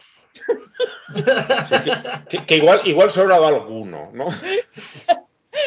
Total, que, mm, que a ver, no, voy a abrir ese debate, pero bueno, el caso es que yo entiendo que la canción en cuestión es una respuesta a lo que dijo Tenoch Huerta, Eh, pero la canción en sí misma eh, la utiliza, o sea, utiliza la música de unos dibujos animados que había antes y que luego han hecho un remake de la abeja maya. Y para quien no sepa, Tenoch Huerta es un actor que sale en las, en las pelis de Wakanda, de Black Panther. Y hace de superhéroe, claro. Ahora no me sale cómo se llama su, su personaje. Pero el caso es que ¿la has encontrado, Jesús? No, estoy en ello, pero como te estoy escuchando, estoy aquí que me estoy. Ah, vale. eso. Es que no tengo el móvil a mano, lo he dejado cargando y no, no la puedo poner. Pero bueno, luego la buscamos y la metemos en medio por si acaso alguien quiere tener que le reviente la neurisma o algo así. Porque sí, la canción es como y al superhéroe le llamaron. ¿Lo, ¿La has encontrado? Eh, estoy en ello, a ver si se oye, ¿eh? porque no. Vale, acércalo al micro. El héroe maya se come a los niños, Ya. extrae el corazón de sus cuerpitos, siempre con buenas intenciones. Es de izquierdas. Maya, Maya, sacrifica humanos por diversión. La madre que lo parió. Sí, ya está, ya es suficiente, está, ya está, gracias. ya está, ya está, que nos vamos a quedar más tontos de lo que estamos con esto. Madre mía. No es- encima no ves la carita que pone, señor. Sí, sí, sí, da ¡Oh! una grima. Wow. Descendiendo al infierno no. de la estupidez. Yo, es que cuando veo algo que nombraste, yo paso a la siguiente noticia. No No, me extraña. nunca Es que a mí me lo puso Facu en la twitchada, no me pude escapar. Madre mía. Pero sí, sí, que además me hace mucha gracia porque claro, sí, los europeos por aquel entonces no matábamos a nadie, ni los torturábamos, ni teníamos instrumentos de tortura diseñados para torturarlos con la máxima eficacia sin matarlos. No hacíamos esas cosas en No. absoluto de aquella época. Pero dejadme ahí que yo prefiera Sí, la hoguera, la hoguera, la hoguera, la. Pero quiero decir que nosotros también le arrancábamos cachos de trozos a personas Vamos. en la Inquisición. O sea, Sí, hay, un, hay museos dedicados a eso, ¿eh? O sea, no... Una alegría digna de mejor causa, como se suele decir. En fin. No, es que allí le decían eso, no como aquí, que los sacábamos un- una tapita de calamares, ¿no? Para... Y, y sin ir más lejos, a numerosas personas de América les hicimos esas cosas. O sea, no, Pues no sé, en fin. En fin. Ay, Qué vergüenza. Pido yo perdón, de verdad, en nombre de España, por, por lo de hace 500 años y por lo de este señor. O sea, por las dos cosas. Yo soy mayor, pero no estaba vivo hasta hace 500 años. Pero por lo de este señor te aseguro que sí que pido disculpas. Y por llevar la iglesia católica, que es lo peor que hemos hecho, yo creo.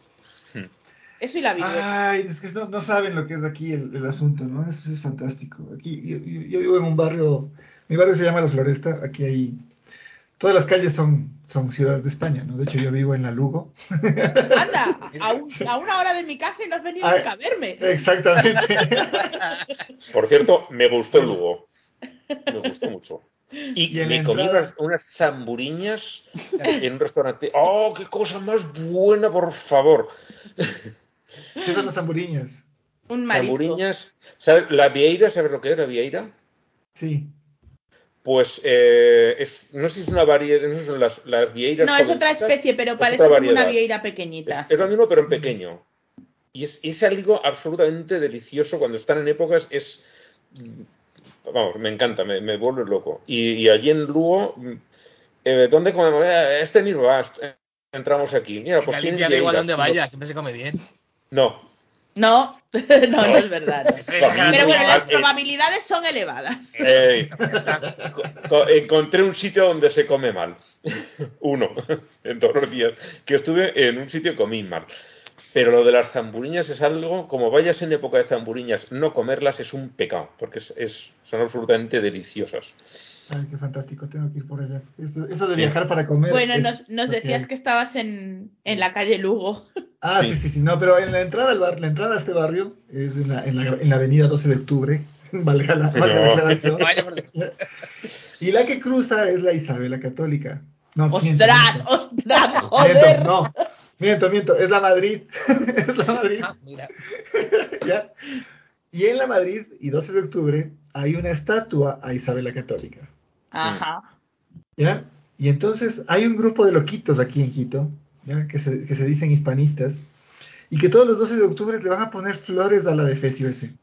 Qué lindo. Yo digo, yo creo que tus disculpas, Blanca, están bastante fuera de contexto porque aquí, aquí mismo debería haber gente que pide disculpas y no lo hace. por aquel entonces todo el mundo hacía barbaridades.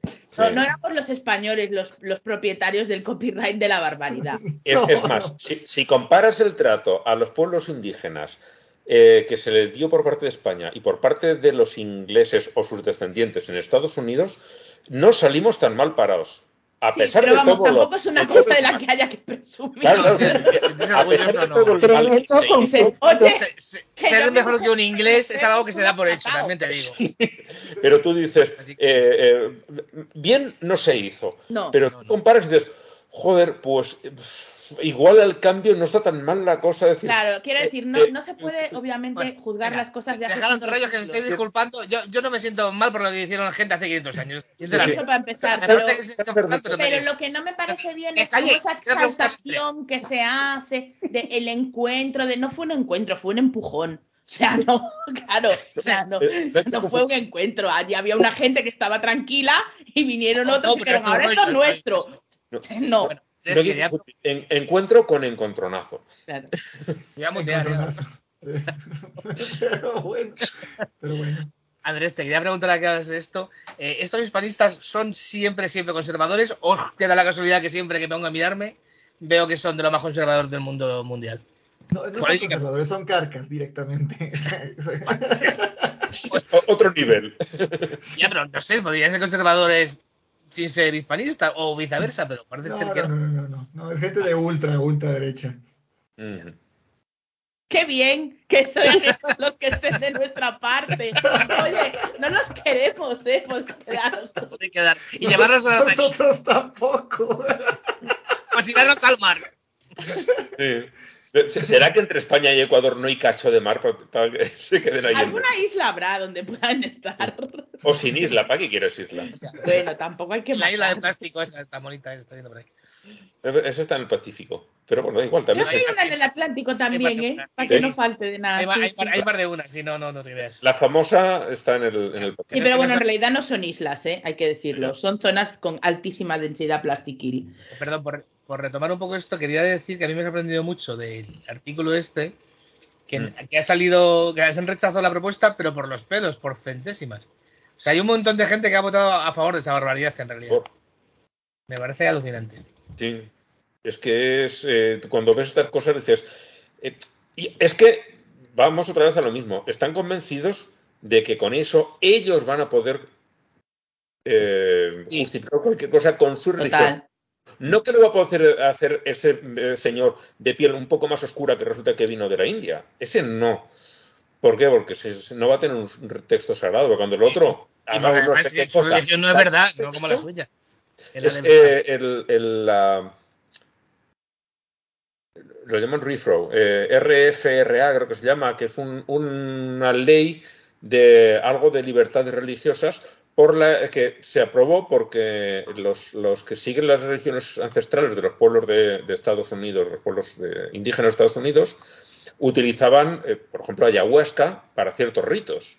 Entonces, eso es una droga, se consideraba ilegal, pero esta gente no lo utilizaba habitualmente, lo utilizaba el día del rito para hacer eso y punto. El resto del año no lo usaban. Entonces, eh, consiguieron una excepción para eso. Y a partir de eso, todo el mundo pe- empezó a pedir excepciones y, eh, y auténticas barbaridades justificadas por, por, la, por, esa, por esa ley. Y El- estos el- el querían CDS. ir también en esa El CDS hay una gente que lo ha. El CDS es lo del cloro, este, la lejía que se toman y que se creen que les sienta bien. Y no, me, que Estados Unidos me parece que fue. Que una gente lo de- declaró parte de un culto y entonces, como ya es parte de un culto, pues nada. A, a joderse el hígado y el estómago y todo a base de ver lejía. Ya no lo pueden prohibir. Ridículo. Eh, ahora una noticia de estas que dices, no, por favor, no lo hagáis. No, esto no. Eh, el obispo de Oxford propone que la iglesia anglicana case a parejas del mismo sexo. Pues efectivamente, que no lo hagan. Que no lo hagan, joder. Ya tenemos el derecho a casarnos en casi todos los sitios, las personas del mismo sexo. ¿Para qué cojones queremos que nos valide una religión que nos odia? Les den por culo. Pero No, mal. Este está pidiendo perdón, lo hemos hecho mal, esto tendríamos que haber reaccionado antes, petitín, patatán.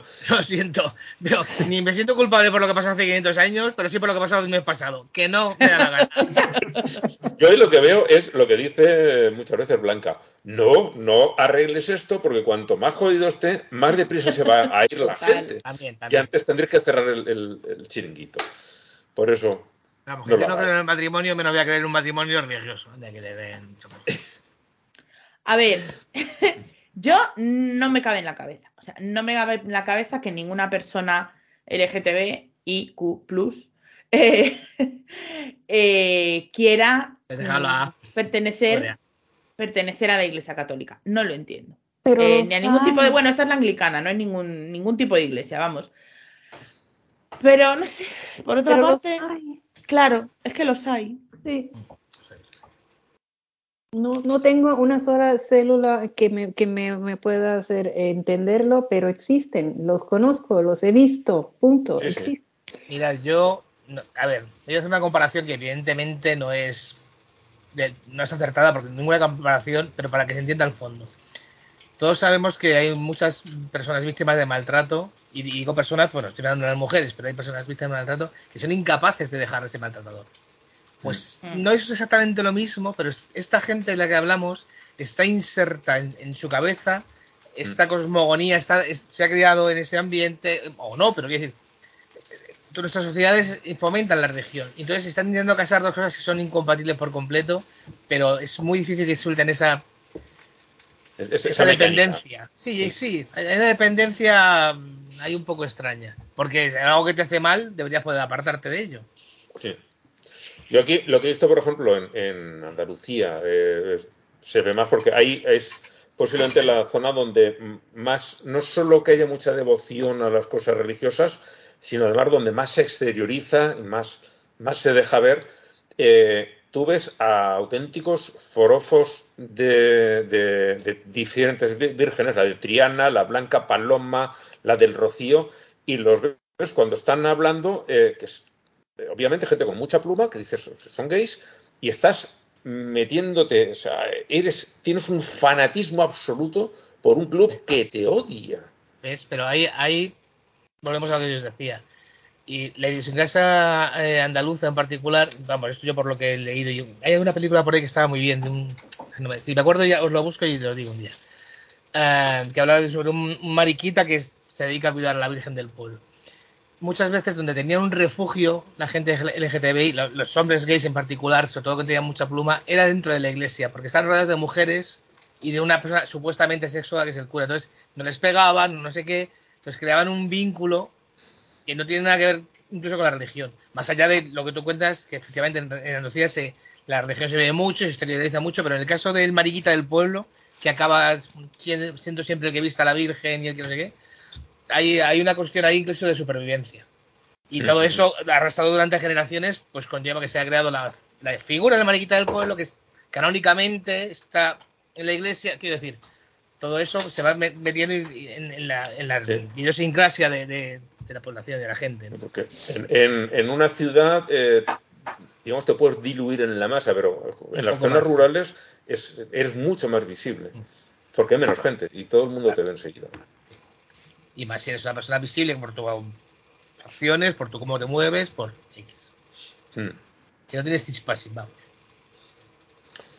Bueno, pues eso, esperemos, bueno, no lo sé, que hagan lo que les parezca, oye, si al final, eh, antes o después, porque en, en las sociedades, eh, digamos, del área cultural occidental, en todas estas sociedades nos estamos secularizando muy deprisa, todas. El- No lo Europa- suficiente.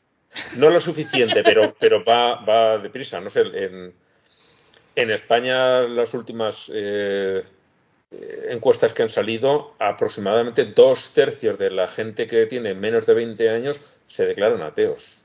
Yo creo que curiosamente, no sé Polonia, pero, pero tanto España como Irlanda, que han sido como bastiones fuertes del capital, digo, del capitalismo, También, también. De esos son todavía. del catolicismo, eh, del catolicismo, han pegado petardazo fino últimamente, pero en otros países donde no, no había tanta, tanto meapilismo, no sé si la evolución es la misma, la verdad. Eh, A ver, el, dicen que el país con mayor porcentaje de ateos en, en Europa es, por ejemplo, la República Checa. La República Checa también eran muy católicos. Tú vas por allí y, y ves, ves todavía mucha, mucha cosa católica. Otro, el siguiente creo que es Islandia, ese no. Ese, No, ese no. ese no, ese no era católico. Y, y, no sé, España también puntúa muy alto en, en cuanto, sobre todo cuanto más, más Sí, a mí la verdad es que me sorprendió muy, mucho eh, el cambio que ha pegado en los últimos 15 años el tema de las bodas. Sí. Porque cuando yo me casé, que fue en 2008, yo no conocía a nadie que se hubiera casado lo- por lo civil de mi edad. Eh, de mi quita y mayores ya muchísimo peor. Y ahora, eh, bueno, lo hemos hablado muchas veces, ya se celebran más matrimonios civiles que, que religiosos. Sí, el año Y pasado, es eso, en creo que 15 fue años. el año O no pasado, se celebran de plano. no, no, sí, también. Sí. Pero el año pasado creo recordar que sacamos una, una estadística hace unos meses Mm. que había sido el 15% de los matrimonios eran religiosos. Una cosa así. El 15%. Que es que de verdad, o sea, ha sido un giro Un de 180 grados. hundimiento, sí. Sí. Y ahora mismo se está eh, bautizando a bueno, no sé, el 20-25% de los niños que nacen. Muchos, eh, los padres no creen, pero por presiones de los abuelos y tal. Eso aquí Bueno, en mi- España. Mi hija el año pasado estaba en el curso de hacer la comunión y muchas de sus amigas y sus amigos la hicieron, eh, pero le decían abiertamente que me encanta porque tienen conversaciones en plan yo creo, yo no creo, no sé qué, ¿sabes? Con 8 o 9 años. Sí. Y, y sus amigos decían que no tenían ninguna intención de volver a pisar una iglesia. ¿Sabes? En plan, yo estoy haciendo esto porque me hacen una fiesta. Yo cuando hice la comunión yo creía en Dios. ¿Sabes qué decir? Sí, sí. Yo hice la Yo comunión también. convencida, ¿sabes? Ya, No. A, a mí ya, ya me quedaba poco, pero todavía creía en eso. No, a mí aún me queda un buen cacho. Pero estos niños ya están totalmente descreídos con ocho años, ¿sabes? En plan, bueno, yo hago esto porque a mi abuela le hace ilusión y me van a dar un montón de regalos y me van a comprar un vestido y no sé qué, ¿sabes? Pero que no tienen ni el más mínimo asomo de creencias de nada, ni alguno habrá, pero vamos, o sea... pff.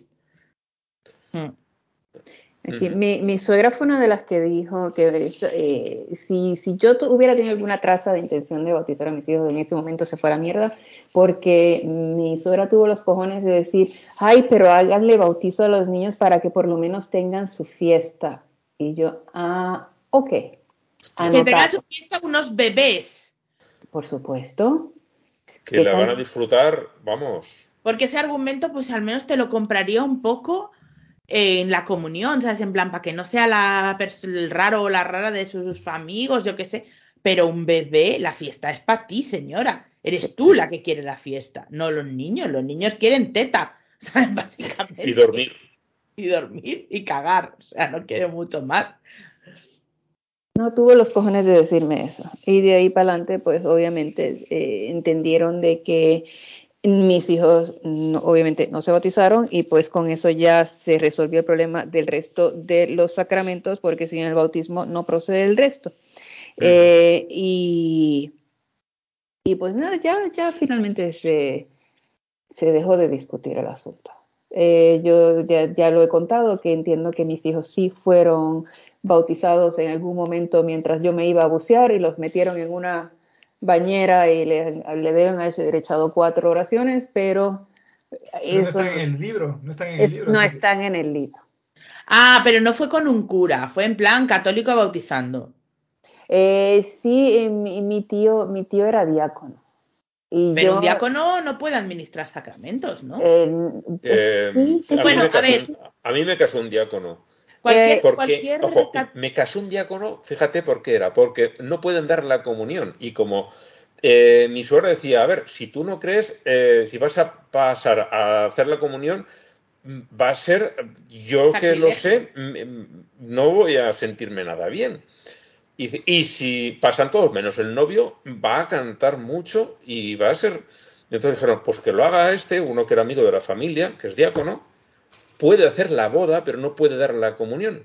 Y como es muy amigo de la familia, decían, nos queremos que os, que os case, creo que se llama Manolo. Pero lo que, eh, pero la comunión sí la, la pueden rebatir, lo que no pueden hacer es, el Es consagrar. consa- consagrar, porque la primera comunión, ese tío mío, cuando su hijo hizo la primera comunión, que yo sigo, sigo entendiendo que eso fue un escándalo, porque ese niño tiene retraso mental y no sabía lo que estaba haciendo, y, y hay fotos, es fotos de quien le da la primera comunión, bueno, mi primo fue su padre. Sí, sí, no, a ver, en mi parroquia cuando había mucha gente en misa, y esto, claro, obviamente estamos hablando de hace mucho tiempo, porque ahora eso ya no ocurre. Había mucha gente en misa, dime. Claro, Ha llovido. eh, una persona seglar eh, ayudaba a dar la comunión, eh, sin ser diáconos ni nada, porque yo he visto a señoras dando la comunión, las monjas llevan la comunión a los enfermos que están encamados, lo que no puedes es consagrar. Pero para casarte no hace falta dar la misa.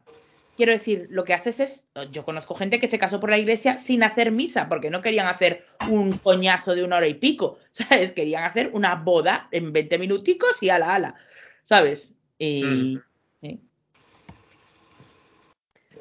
Así que bueno, en fin, ya no sé ni por dónde íbamos. Yo tampoco. A ver, Jesús, ¿llevas el registro? No, Hoy has estado muy de volvernos a la cordura y, y tenía la fe puesta en ti, pero ya veo que no. no. Ya veo que no. A, a ver, ha empezado bien, pero poco a poco él también ha descarrilado. Lo hemos empujado arrastrando a la nosotros a él. perfección. ¿Dónde Pero, íbamos a No, parar? eh, pero, pero lo voy a decir, espera, lo voy a decir, lo voy a decir. Em, Habíamos hecho lo, lo- lo de. eh, eh, lo- eh, lo- empezamos Islam. Sí, exacto. sí, Empezamos vamos al Islam. Están Eh, calentitas las cosas, ¿eh? Sí, además las dos noticias vienen de Irán. El primero es el vídeo que trajo Fernando Vidal del concurso de tirar los turbantes de los de los ayatolás. Es- Y es- me parto el culo. Sí, sí, es genial, es divertidísimo verlos como lo hacen. Hay, hay uno de ellos que lleva, eh, uno lleva un niño a hombros y es el niño el que le tira el turbante. Eso lo he visto. Yo de verdad quiero la, la camiseta de la figura esta que han hecho de la chica que se lo tira. Sí, Que, que lo han hecho así como, como ese, esa figura súper icónica que había, que sacaron cuando, cuando Michael Jordan estaba en su mejor momento, o sea, el de Jordan haciendo el mate. Pues me parece un poco ese icono, ¿sabes? Me gusta Sí, sí, sí. muchísimo, me encantaría ver una camiseta de esa imagen. y el, el otro meme que, que no recuerdo quién lo colgó, igual fuiste tú, el de eh, si en lugar de tirarlo al suelo te llevas el turbante a casa, con esa tela da para hacer la mecha de 20 cócteles molotov. Fui yo, fui yo. O sea, he robado, ¿eh? No se me ocurrió a mí la genialidad. Pero No, no, di- digo que quién lo trajo al grupo. Sí, sí, fui yo, fui yo. Es que me pareció genial eso. Ay. Pues eso, están las cosas, siguen, eh, han condenado a muerte a uno de los, de los, no se tendrán el valor de ejecutarlo porque puede ser peor el remedio que la enfermedad. Eh, por la segunda noticia que tenemos del Islam, que también viene de allí, es que eh, han quemado la casa museo de Khomeini. Qué pena. Sí. Primero lo, lo negaron, dijeron, no, no, eso no es de allí, pero los locales decían, sí, yo conozco el sitio y eso que arde es esa casa y ahora ya salen las noticias normales. Además es que es tan fácil hoy en día comprobarlo. Te vas a Google Maps y lo miras. Sí. Y otra cosa que quemaron un día antes, creo que de quemar esa casa museo, fue el seminario de, de donde, eh, de, donde se- escuela aquí de los clérigos así más, más, los, los más, los más asquerositos, eh, le han quemado el seminario. No tiene dónde dormir. Qué mal. Mal. Sí, Bueno, algún puente habrá en el pueblo, ¿no? Para que se pongan a vivir debajo. sí. Bueno, Pero- pues es- estas son Yo las lo noticias que, lo que, lo que me, me andan circulando rumores de que Irán probablemente sea el país que albergue el próximo Mundial de Fútbol. que la FIFA dice que bien, que para allí. Está todo bien, ¿no? Nos parece un lugar maravilloso. Súper bien, súper bien, súper bien todo. ¿Corea del Norte para cuándo? Eso te iba a decir yo. Ese pobre. Kim que tiene un conflicto y un problema porque ya nadie le hace caso y hace sus perretas y tira bombas, hace lo que sea, saca a la hija a pasear, de como, pero míreme, aquí estoy, pero ¿por qué nadie dice nada? Porque claro, el, el casito se lo ha robado Putin. Entonces ahora lo que tiene que hacer es tirarle pepinazo a Putin. Pero eso igual no se atreve a hacerlo. No sé. Por lo que sea. Ay, ay, ay. Eh, noticia esta más fea. Eh, esta viene de, otras religiones, eh, concretamente del hinduismo. Una mujer en Delhi secuestró a un bebé para sacrificarlo porque así esperaba que su padre resucitase, haciéndose su- ese sacrificio. Por suerte, la policía la encontró antes de que pudiera hacerle daño al niño. Pero eh, eso, eso, o sea, mm, mi desconocimiento del hinduismo es grande y, y vasto como el mar, pero no me suena. O sea, no, o sea, muy canon no me parece que No, sea. Pero si cualquiera Sí, habrá sido un gurú pirado te de por dice, ahí. no, no, tú haces esto, eh, por cierto, son 500 dólares por el consejo, ¿no? Claro, es Y como, como lo del exorcismo de Almansa. ¿Fue una barbaridad? Sí. ¿Motivación religiosa? Sí. ¿Se le puede achacar al catolicismo? Bueno, No, no. mucho. igual no mucho, ¿sabes? se le puede achacar el haber creado eh, gente con ese tipo de Claro, pensamiento. sí, haber abonado el campo, sí. Sí. Pero uf, esa Ella- señora ella- no hizo eso por ser católica. No, recoger lo de recoger el fruto a lo mejor ya no se lo puede echar. Sí, al, no. Al- pensamiento religioso sí, pero concretamente al catolicismo, pues yo no, yo creo que no, que no es culpa de ellos. No. Pues aquí lo mismo. eh, más que nada, viene de un ambiente de hinduismo. No, no es que la religión hindú Claro. sea así, por lo menos no todos los días. Puede ser, puede ser hasta que tenga un problema mental, porque tampoco la noticia da mucho. No, no, eh, lo suelta y ahí A está. ver, bien no está, eso es evidente. Eso está Bien no está. Pues sí. Y hablando de gente que no está bien, vamos a las pseudociencias. Eh, Ah, la digo, princesa- vuelve Tony Cantó. Eh, la princesa Marta Luisa de Noruega eh, dice que va a dejar todas sus cosas reales y no para porque se va a hacer republicana, sino porque eh, va a dedicarse a la medicina alternativa junto a su novio chamán.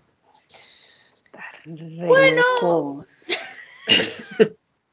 Las victorias hay que cogerlas de donde vengan.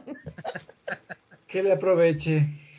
No, ojo, no renuncia a heredar el trono. Ah. Son- Ah, Ni al sueldo, al sueldo renuncia. Hasta que trinque la pasta de un lado, saca la pasta con el otro. Venga, va. Posiblemente tampoco, no lo sé. Pero, no sé. No tengo así un comentario yo que hacerle a esto. Este, este hombre es de los que también creen que hasta eso de, de que el que le da cáncer es porque así lo decide, que es una cosa optativa. Ya con eso, ya con eso no quiero saber nada más del tipo. Que supuestamente en sexta, ¿cómo es? En sexta generación es, ah, lleva toda su, su, lo- su locura. Ay, no, pendejo. Que es que de lo- de las, del estilo de las constelaciones familiares y todas esas mierdas. Sí, sí, no, no sé si consideración familiar, que es, que es chamán en sexta generación, una pendeja Ah, vale, así, y ay, no, no, no, no, no, no, no puedo. Bueno, lo de ser chamán sexta generación solo quiere decir que de- el, el- el abuelo, el padre, se dedicaban a la misma, a la misma mierda. No era, ¿cómo era la, cómo era la cosa? Es que me Ah, estuvo igual- tan igual pendejo. es la cuarta en la línea de sucesión, ¿no? O sea, no es que O tampoco- que, eh, o que es, él no, no, no, no es resucitado, yo no sé ni qué carajo. Madre mía. lo estás pintando cada vez peor, ¿eh? Sí, sí, me lo leí completito, lo que pasa es que ahora lo mezclé completito. Eh, ta, ta, ta, después busco- eh, encuentro aquí cómo fue la cosa. Eh, Igual pero demuestra que. A mí es que esa movida que dicen de no, la ignorancia se cura leyendo. No. No, No. Depende No. de lo que leas y tu capacidad de lector, entre otras cosas. Porque estoy segura de que esta señora ha tenido una educación exquisita. Sí. Ha ido a los mejores colegios de Canford. Vamos. Pero. También, también te digo que en el colegio de a, a tanto mil, a lo mejor pasas de curso simplemente porque a tanto mil sigue pasando, ¿eh? aquí lo tengo. Sí, pero no. vamos, quiero decir, no es una pobre Sí, no, no. señora analfabeta de la montaña, ¿sabes? Es una mujer viajada, estudiada y. Vamos, Ha, ha tenido la mejor educación que puede conseguir el dinero. efectivamente, sí. Aquí el, Du- el Durek es chamán de sexta generación que afirmó haber resucitado de entre los muertos y haber predicho los ataques del 11 de septiembre. Aquí. Yo lo de resucitar entre los muertos, mm, quiero que lo repita. Con cámaras. Porque si no, vamos a tener que pensar que es un One Hit Wonder. Sí. Claro. De casualidad. Me salió bien, pero. Claro, si no, lo- si no se puede repli- replicar el experimento, no vale. Ay, Y lo de los ataques, yo no sé por qué siempre la, la gente se, se atribuye esas cosas ya cuando pasan. Es buenazo, ¿no? Nadie dice, ah, miren, escúchenme. Hice este, este formulario para que para las autoridades y para que me escuchen. Es- nadie me hizo caso. O sea, documentelo, señor. ¿Dónde Claro, está su es- profecía? Eso iba a decir yo, demuéstrelo. Porque, a ver, si lo predijo y no avisó a nadie, es usted un mal nacido. Claro, y, si, claro. y si lo predijo y avisó y no le hicieron caso, demuéstrelo. Claro, aquí Sí. están los papeles, aquí están las, Claro. las cosas que La envié, los correos. ¿por qué? Sí, Cuando echas tú una instancia en el ayuntamiento te dan resguardo, joder. No sé. claro. Que no es obligación. Pues sí, lo de hacer postdicciones, las predicciones son otra, pero las postdicciones tienen bastante poco mérito. Eh, otra noticia es, eh, esta creo que fue en Estados Unidos, aunque no sé por qué están entrevistando a una médico española. Igual es que fue- trabaja con Deluxe. fue, fue, fue- yo creo que fue en España. No vi ninguna referencia a, a hospital en Estados Unidos. Teniendo en cuenta cómo tratamos aquí a los médicos, sobre todo en mi región, pues tampoco es extraña que se vaya a otro sitio. ¿eh? Hombre, a ver, era un pakistaní y una, can- y un- una pakistaní y un canadiense. Sí. Podría ser en España, pero... meh. A mí, a mí yo vi. No, en- dice en la cirujana pediátrica Tippi Mackenzie de la Universidad de California en San Francisco se le ocurrió una solución, bla, bla, bla, bla. A ver, pues entonces debió ser que buscaron a alguna. Residentes una- en Ottawa. Sí, debieron de buscar a una española que hacen ese tipo, o por lo menos conoce la técnica para que la contase, pero yo la vi en la televisión española, están entrevistando a una, una médica eh, española. Igual es que no pudieron hablar allá. con nadie de allí, yo qué sé. O, o igual era parte del equipo también y estar trabajando en Estados Unidos, no lo sé. Pero a mí la- me desconcertó un poco porque todo decían que era de fuera y estaban entrevistando a esta y daba la impresión, por lo que decía, que estaba metida en el, en el asunto y me quedé así un poco... Pero bueno, la noticia es eh, una pareja, son él es eh, canadiense pero también de origen pakistaní, creo recordar. Y tienen ambos una mutación rara que cuando se expresa esa, esa mutación mm, provoca que los, los niños mueran en muy poco tiempo porque hay una, no sé qué proteína o que algo que hace que tus células no funcionen bien y no sean capaces de, de pro- hacer el metabolismo normal. Entonces mueren los niños muy deprisa, en- enseguidita.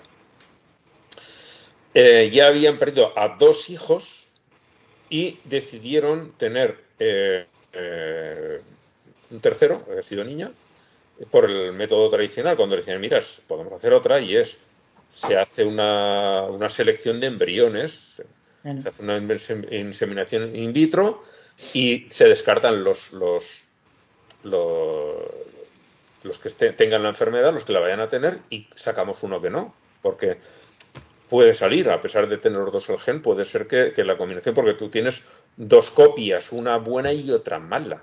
Claro. Entonces, Así lo, sí, así lo hizo un amigo mío que tiene ELA. Eh, tuvieron un hijo, pero por selección de, de embriones. pues con esto también se podía hacer, pero dijeron que no, que su religión que no, que tal, que iban por donde siempre. Total que de alguna manera comprobaron que el feto iba a tener ese mismo problema. La, aquí, dentro de lo que cabe, que, eh, por, que por la, que la, la causa de la decisión por, por religión de ir por el método tradicional, eh, un, pues, un riesgo bastante grande si ya has tenido dos niñas que las has perdido por esta condición, pero lo que trae al fin y al cabo es que eh, lograron probar de que con el método que se utilizó para tratar a la niña en útero, Mm. que esto puede causar que otras personas, si se dan cuenta a tiempo de que el niño viene con esta mutación, de que ya hay al- algún tratamiento, de que esta niña ha podido sobrevivir y que sí va a necesitar sus, sus infusiones cada dos semanas, pero esta niña sí aparentemente, no se sabe cuánto va a sobrevivir, pero que aparentemente sí Ahí tiene está. buen chance de, de tener una vida mucho más larga de lo que usualmente un niño tendría con esta, con esta eh, mutación que, que no llega ni a los dos años. O sea que la, la razón fue un poquito jodida, pero el resultado ha sido un poco positivo en el que sí se ha encontrado por lo menos algún método de, de Ya ves que podrían haber tenido un hijo sano. Hubieran Sí. podido tener un hijo sano, sí, definitivamente. Pero por lo menos eh, tra- trajo alguito, alguito positivo. Me encanta. lo, sí, lo perdón. que dicen es que le van a. Con esto pueden frenar mucho la, la enfermedad y es bastante probable que supere la adolescencia. En algún artículo por ahí que había por ahí leí eso. Es probable que supere la adolescencia, pero llegar a adulto lo dudan. Sí, es una atrocidad. O sea, Es una atrocidad. O sea, pudiendo tener un hijo sano.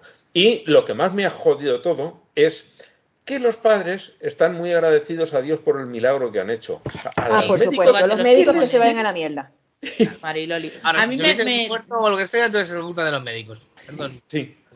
Dentro del horror que es todo esto, que me parece un horror y un espeluzne, me ha hecho mucha gracia este párrafo de la noticia que dice: La ley islámica, por ejemplo, prohíbe la inseminación artificial si el semen es de un donante, pero la permite con espermatozoides del marido siempre que la masturbación la realice la propia esposa. Que se ve que masturbarte tú solo no está bien. La selección, y ahora estos comillas, ¿eh? como dice Badía y cito, la selección de embriones de mejor evolución se permite, con tal de que no se donen el resto de embriones no transferidos a otras pacientes. El aborto está prohibido en el Islam, pero se permite descartar los embriones anómalos o que no se han transferido al útero materno, ya que no tienen la condición de feto, según, según el Instituto Bernabéu, que es un- una clínica de, de reproducción asistida. O sea que ni siquiera, eh, ni siquiera es canon su puta decisión. No. A lo mejor es que la señora no sabía hacerle una paja al marido y no podía. Eh, eso iba a decir yo. De pronto, de pronto no le gusta cogerle la picha, entonces. Claro, pues, puede ser, yo que te sé, jodes. ya no. O dice, bueno, ya la he cogido, pero no sé seguir. Claro, a lo mejor la señora dijo, mira, este hombre en 20 años de matrimonio no se ha bajado el pilón ni una sola vez. Así que yo, mientras no se baje, no le hago una paja. Aparte de la sordidez de, de la paja, pero de verdad, ¿cuándo vamos a dejar de mitificar lo de tener hijos de nuestra sangre? Que somos ya, eh, me parece que esta semana Sí. eh, se, ha, se ha llegado a, las- a una población A mundial 8.000 de 8.000 millones. millones de- que, que- que por, que por cierto, a ti sale que te gustan tanto las conspiraciones como a mí. Todos estos que dicen que quieren despoblar el mundo, qué mal lo hacen, ¿eh? Se les da fatal. La vacuna, lo otro, no sé qué. Mira que lo intentan ahí. Los reptilianos, no quieren. Y no hay manera que dejemos de parir como conejos. Me cago en la leche. Por Son un lado, te que está muriendo, que la, la alta eh, mortandad de este mes y se siguen muriendo y cuántos se han muerto y todos se mueren y todos se mueren. Y por otro lado, siguen pariendo como si se fuera a acabar el puto mundo. Sí, sí, sí. Bueno, se va a acabar, ¿eh? Bueno, pues, claro. todos estos que quieren, es lo que dices, provocarlos son más torpes que el coyote. Vamos, no me jodas. Por A mí me... Ostras, se me ha ido totalmente. No importa, era una chorrada. Nos íbamos a echar unas risas, a ver si te acuerdas. Sí, pero no... Igual que ha llegado, se ha ido. Las musas son caprichosas. Bueno, y las otras, las últimas noticias que tenemos están muy relacionadas. Eh, la primera me la compartió Gary Gutiérrez y es que en un en Ohio, en diferentes hospitales, han tenido que internar a alrededor de, de 20 niños, 18 creo que ponía el artículo, por un brote de sarampión, gracias a los antivacunas. Muy bien. Enfermedad perfectamente evitable que yo la pasé de niño. Pero no. porque a lo mejor ya existía vacuna. Si debíamos de estar ahí en la raya de, de- Sí, sí, a mí ya me la pusieron. pues, ¿No? conmigo o no. No me acuerdo, pero sé que no Yo lo tuve. pasé, sé y- que, y sé que, sé que cuando fatal. había brotes de varicela en el cole, yo me enfadaba y decía que por qué no era de sarampión, que no lo había pasado. Porque la Varicela- me la pegó mi hermana cuando yo era un bebé y la pasé y no, obviamente no me recuerdo, no me acuerdo. Pero claro, yo decía, joder, está media clase enferma de varicela y yo aquí como una gilipollas bien podía ser el sarampión. A mí también me dio varicela, pero ya, ya incluso la varicela ya no, ya no, ya no se ve, ¿no? Más, más ¿no? O sea, No, porque No, también sí se, ve, sí. se ve, sí, sí, mi, mi- de mis hijas la pequeña la pasó. Porque ¿Ah, sí? el, el- sí, el calendario de vacunas quizás sea ponerla de varicela a los tres años y ya lo pilló con dos y medio. mm, Aquí en Galicia recientemente la han pasado a los 13 años. Es que no sé a qué edad es, pero vamos, Eh, que- Celia no la pudimos vacunar porque justo la cambiaron cuando le tocaba a ella. Pum, la cambiaron para los 13 años. Y, y no solo la cambiaron, sino que prohibieron que los padres, o sea, prohibieron la venta en farmacias. Solo Mm. se podía conseguir en hospital. Entonces, no podías comprarla tú y llevarla al centro de salud y que vacunasen a la niña, como hicimos, por ejemplo, con la meningitis.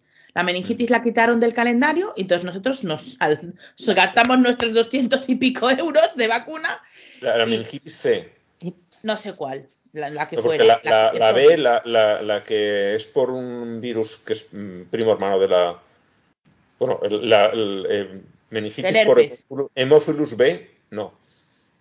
Eh, por Hemophilus B, eh, una, que es una. Un, Hemophilus B. eh, Yo no sé, no me influenza acuerdo. B es el nombre del virus, que es familia de la gripe. Ese, ese, ese virus provoca, puede provocar meningitis y esa sí que estaba. La que metieron, pero era voluntaria, había quien la ponía, no, era la meningitis. la No, pero eso va por comunidades, Ángel. Eso depende. Aquí estaba la B, estaba dentro del calendario y la C era la que tenías que, te la ponían, pero tenías que ir tú a comprarla al... Aquí no, no hay ninguna meningitis y lo coñero es que Galicia es uno de los sitios de España donde más meningitis hay. maravilloso. Mm. Bueno, pues eso, en Ohio, ¿Por Casi- qué enoja? Yo no se enoje. qué, qué mal chiste. Borra eso, ahorita. yo me salía otro chiste con Ohio, pero no lo voy a contar. Porque si es el malo, el, el mío es todavía peor. Bueno, y el otro viene, la otra noticia muy relacionada viene de España, concretamente de Santurce, que es una población que está muy cerquita de, de Bilbao. Eh, Vamos a por sus sardinas. Sí. Una canción que habla de eso, de Santurce Bilbao. Vengo por toda la orilla. Bueno, eh, están investigando una enfermera, bueno, ya, ya la investigación ha concluido, porque no vacunaba a los niños, les inyectaba suero fisiológico nada más, que no les hacía ningún daño, pero no les ponía la vacuna que sí que les protegía contra enfermedades. Yo tengo que decir que creía que esta señora no se había concluido la, la investigación todavía y que por eso no estaba en el carajo. Pero realmente merece mandar al carajo, ¿eh? Sí. Pues esta, eh, al final uno de los padres se ha ido a un no sé quién, han hecho una prueba de, de anticuerpos y no tiene anticuerpos y con las vacunas de, por ejemplo, de la polio debería tener anticuerpos. Pero Me está, encanta porque dice, la sanitaria vasca expedientada niega que no inoculase los preparados a los niños, pero afirma que les puso lo que tenía que ponerles. No voy a decir yo lo que tenía que ponerle a esta señora, porque, vamos. Tú, tú di el qué y yo digo dónde. Por 8 dólares. En fin.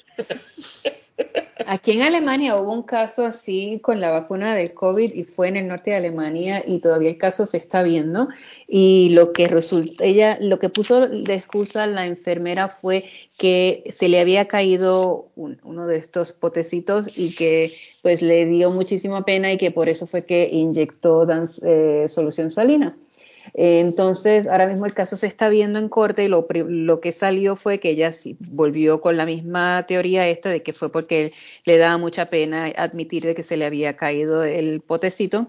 Eh, pero, pero el bote te daba para tres o cuatro. Exacto, sí, aparentemente eh, fueron como una, una, como unas 12 personas las que posiblemente se fueron sin vacuna. Y, eh, pero una amiga de esta enfermera fue a testificar y dijo, no, ella es antivacuna. Con lo cual, po- poco matemática más hay que hacer.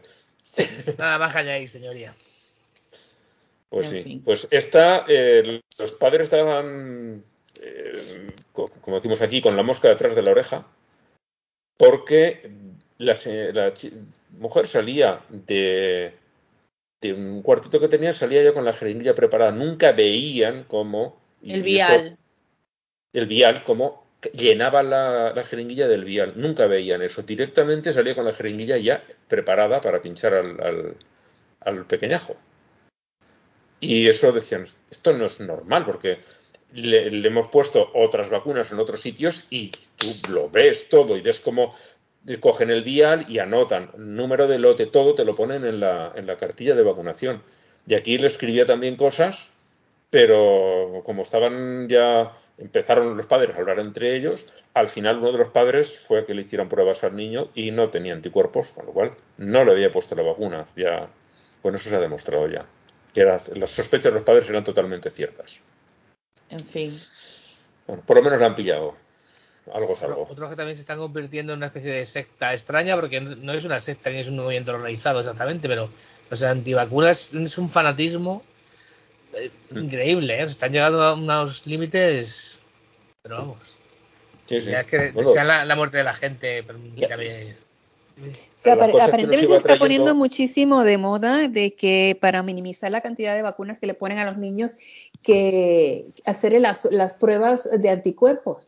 Y entonces está sometiendo a un niño pequeño a que le a, a una prueba de sangre así en, en, en la vena. Eso es muchísimo más traumático de que te Totalmente. eh, y, y- entiendo que eso es un, que eso es un, un horror. Si me dijeras que es que de las vacunas de que están cayendo los niños como pollos así, de- con, con, que- con unas vacunas que llevan, que, que se están dando por millones desde hace años. Si me dijeras, ok, si me dijeras la del COVID, que está ahí hace par de días, ok, hasta, hasta podría entender algo de, de que tengas Es alguna que ni- duda. bueno, a ver, podrían ser efectos a largo plazo, pero realmente llevamos más de un año con millones y millones de personas vacunadas en todo el mundo Que ya y no se están reportando casos. Pero o sea, tú no es- sabes que todo el que se muere ahora es de repentinitis. Claro, Ay, Da igual, que, que tienes 90 años y te has caído por la escalera, te has muerto por la vacuna. claro, sí, sí. Claro. Ponle sello. Pero tienes, tienes el otro lado también, ¿no? Yo vi recién un meme que publicó un amigo, un meme que se sacó de alguna página de Estados Unidos, me imagino, porque estaba en inglés, que decía, let's talk about the elephant in the room. Hablemos de- del elefante en el cuarto, que es, ¿qué pasó con la gente que, por qué, qué pasó con la gente que no se vacunó? O sea, como diciendo, ah, ahí está, nadie, no se vacunaron y nadie se ha muerto. Entonces, Ah. claro, tengo que explicar, pues están a salvo gracias a los que sí nos vacunamos, Sopenco. O sea, así es como funcionan las vacunas. No es Pero, que por... ¿cómo, cómo que no se murieron? Ya. No, claro, claro. No, es- A ver, hay personas Unidos- que lo han tenido y no se han muerto, o sea, no vacunadas que no se han muerto. Ya, ya, Claro, ya, ya, pero, para empezar, pero- no lo has pillado. sí, pero incluso gente que lo ha pillado y ha sobrevivido, sí. Yo- eh, mi primo lo antivacunas, el que ya lo comenté alguna vez aquí.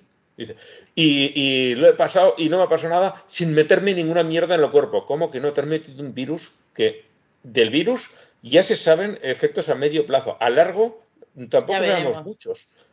Pero a corto plazo estaba que te morías. A medio plazo hay gente que está todavía lo que llaman con la, la niebla del COVID, que niebla Sí. mental, que dice, no, es que no me puedo concentrar, ¿no? Y que a- a- alguna de esas cosas puede ser psicosomática. O sea, una percepción más que una realidad. ¿No? Que, tú estás convencido de... Pero hay gente que sí, que está teniendo problemas cardíacos, problemas de hígado. Sí, sí, de renales, de todos tipos de cosas, que es una comorbilidad esto de que no, que si, ay, que si se está muriendo, que si es la repentinitis, pendejo, que si no, que si fue la vacuna, pendejo, que si le dio, de- no, no, entonces, no, le, le dices, no, fue que le dio COVID, no, no, no, pero es que, es que, es que se había vacunado, maldita sea la madre que los parió. Es que no hay forma de que entiendan de que te dé como te dé, te dé tan suave o te dé tan dura, que es una comorbilidad que te puede causar, te- no lo vas, no te vas a dar cuenta en el momento, pero de que entonces que si, que si te, se te jodió el corazón, que si te jodió el hígado, de que si te jodió el pulmón, ah no, pero no, eso nada, ah, ah, ya me No, además es que hay otro tema que el rollo de no, pues eh, yo tuve COVID y no me pasó nada, o yo me tuve COVID y me curé ya, y, y cuando la peste negra no se murió todo el mundo. Hubo Claro. gente que la pilló y vivió, y hubo gente que tuvo la mm, viruela y vivió. Eso no significa que no cayeran como chinches. Es que, ¿qué tendrá que ver? O sea, la gente es tontísima. Sí. Y da igual cuando digas esto.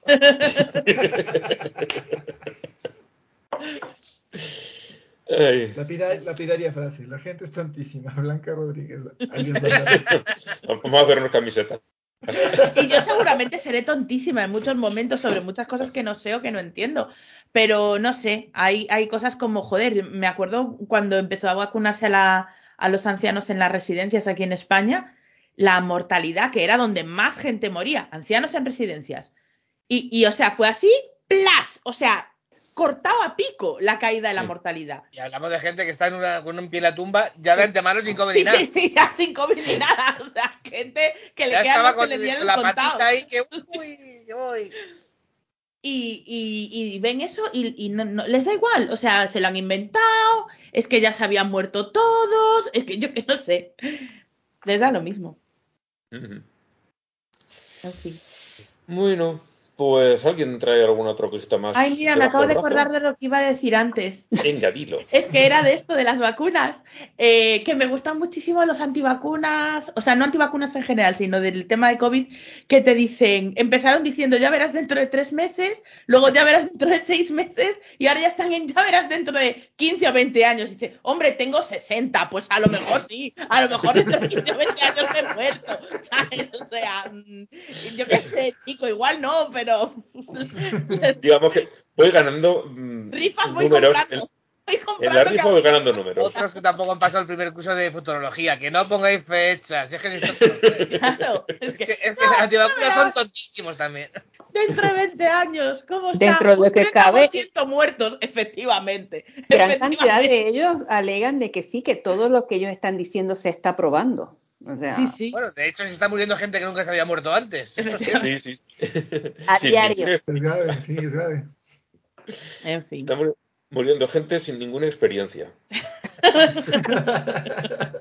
Ya solo falta que te la pidan para En, eso. en general lo hacemos bastante bien. Menos Jesucristo, que es que no se le da nada bien. Una cosa que, que encima, más torpe. Ahí. Pues nada, si ya no tenemos nada más, eh, vamos a terminar el programa. Yo como película traigo otra serie, una de Netflix, una serie argentina. Al principio parecía como El Reino y ahora cuando lo fui a ver digo, no recuerdo haber añadido esta y buscando por Wikipedia eh, la siguen poniendo como El Reino, pero en, si ahora la buscas en Netflix aparece como El Reino Vacío.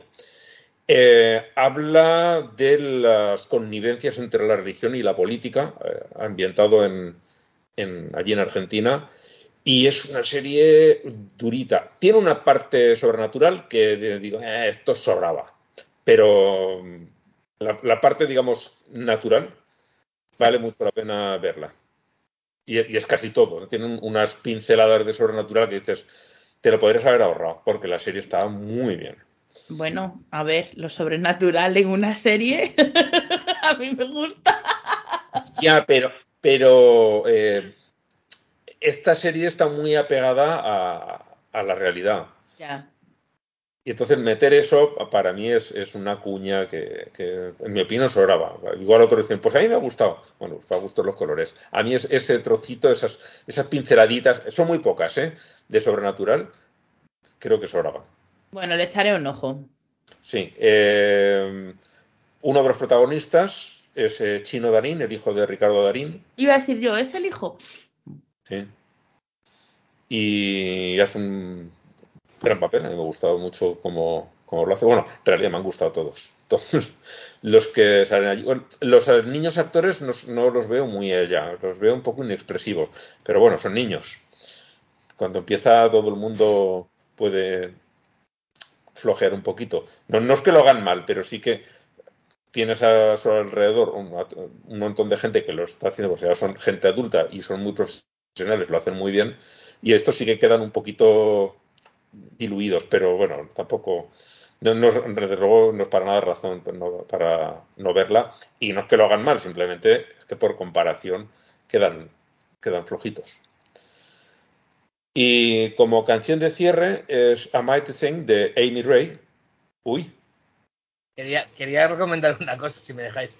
Sí, sí. Hecho, ya, ya la, ya la puse en, en el canal de Telegram, pero es que está como. Me, me ha gustado, bueno, me ha gustado mucho, no me ha, no me ha gustado, pero me ha impactado bastante. Que se llama, está en Netflix, se llama La historia de One Taste, la industria del orgasmo. Ah, sí. No quiero hablar mucho, evidentemente ya entendéis por dónde van los tiros, pero tiene una connotación sectaria. Connotación, no, está secta. Pero no quiero hablar mucho porque se disfruta más si lo ves sin saber muy bien por dónde van a ir los tiros. Porque al principio parece una cosa y acaba siendo otra muy distinta. Bastante terrible. Así que por si os apetece ver algo, es muy cortito además, no, no es una de estas cosas de Netflix que lo estiran mucho. Y No, bueno, es- Esta que he recomendado yo son solo ocho capítulos. ¿Cómo, cómo era el título, eh, Jesús? Eh, la historia de One Taste. Eh, espérate, lo, lo del orgasmo se me ha ido. Espérate, te lo digo a mí. Lo había, lo había cerrado. La, la industria del orgasmo. La algo industria así. la industria del orgasmo, sí. Ok. Entonces, al principio parece que va a estar una cosa interesante y, y tal. Interesante es quiero decir, pero que va a ser una Y cosa. es interesante, pero por una razón Pero, pero por otras razones, sí, bastante siniestras. sí. Lo veis, ya me contaréis. Ok. Bueno, pues la, eso, lo que decía, la canción de cierre es A Mighty Thing de Amy Ray. Eh, es una canción así estilo country en la que manda a la mierda a gente que te dice a quién tienes que amar y cómo tienes que hacerlo. Y me ha parecido que estaba muy bien porque en general la música country suele ser casi siempre muy conservadora, pero tienes tu gente, no sé, la fa- canción muy famosa es la del Plastic Jesus, que se pitorrea de toda la gente que va con toda la imaginería de, de Jesús por todas partes. Es muy divertida. Y esta eh, me ha parecido que también encaja muy bien aquí. Y nada más, por mi parte. Uy, me ha salido un gallo y todo, se me está ya secando la garganta. ya no son horas, venga, vámonos. Ale, Venga, hasta la próxima. Chao. Ya nos vemos. Estoy muy moderador yo hoy, ¿eh? No sé qué me pasa.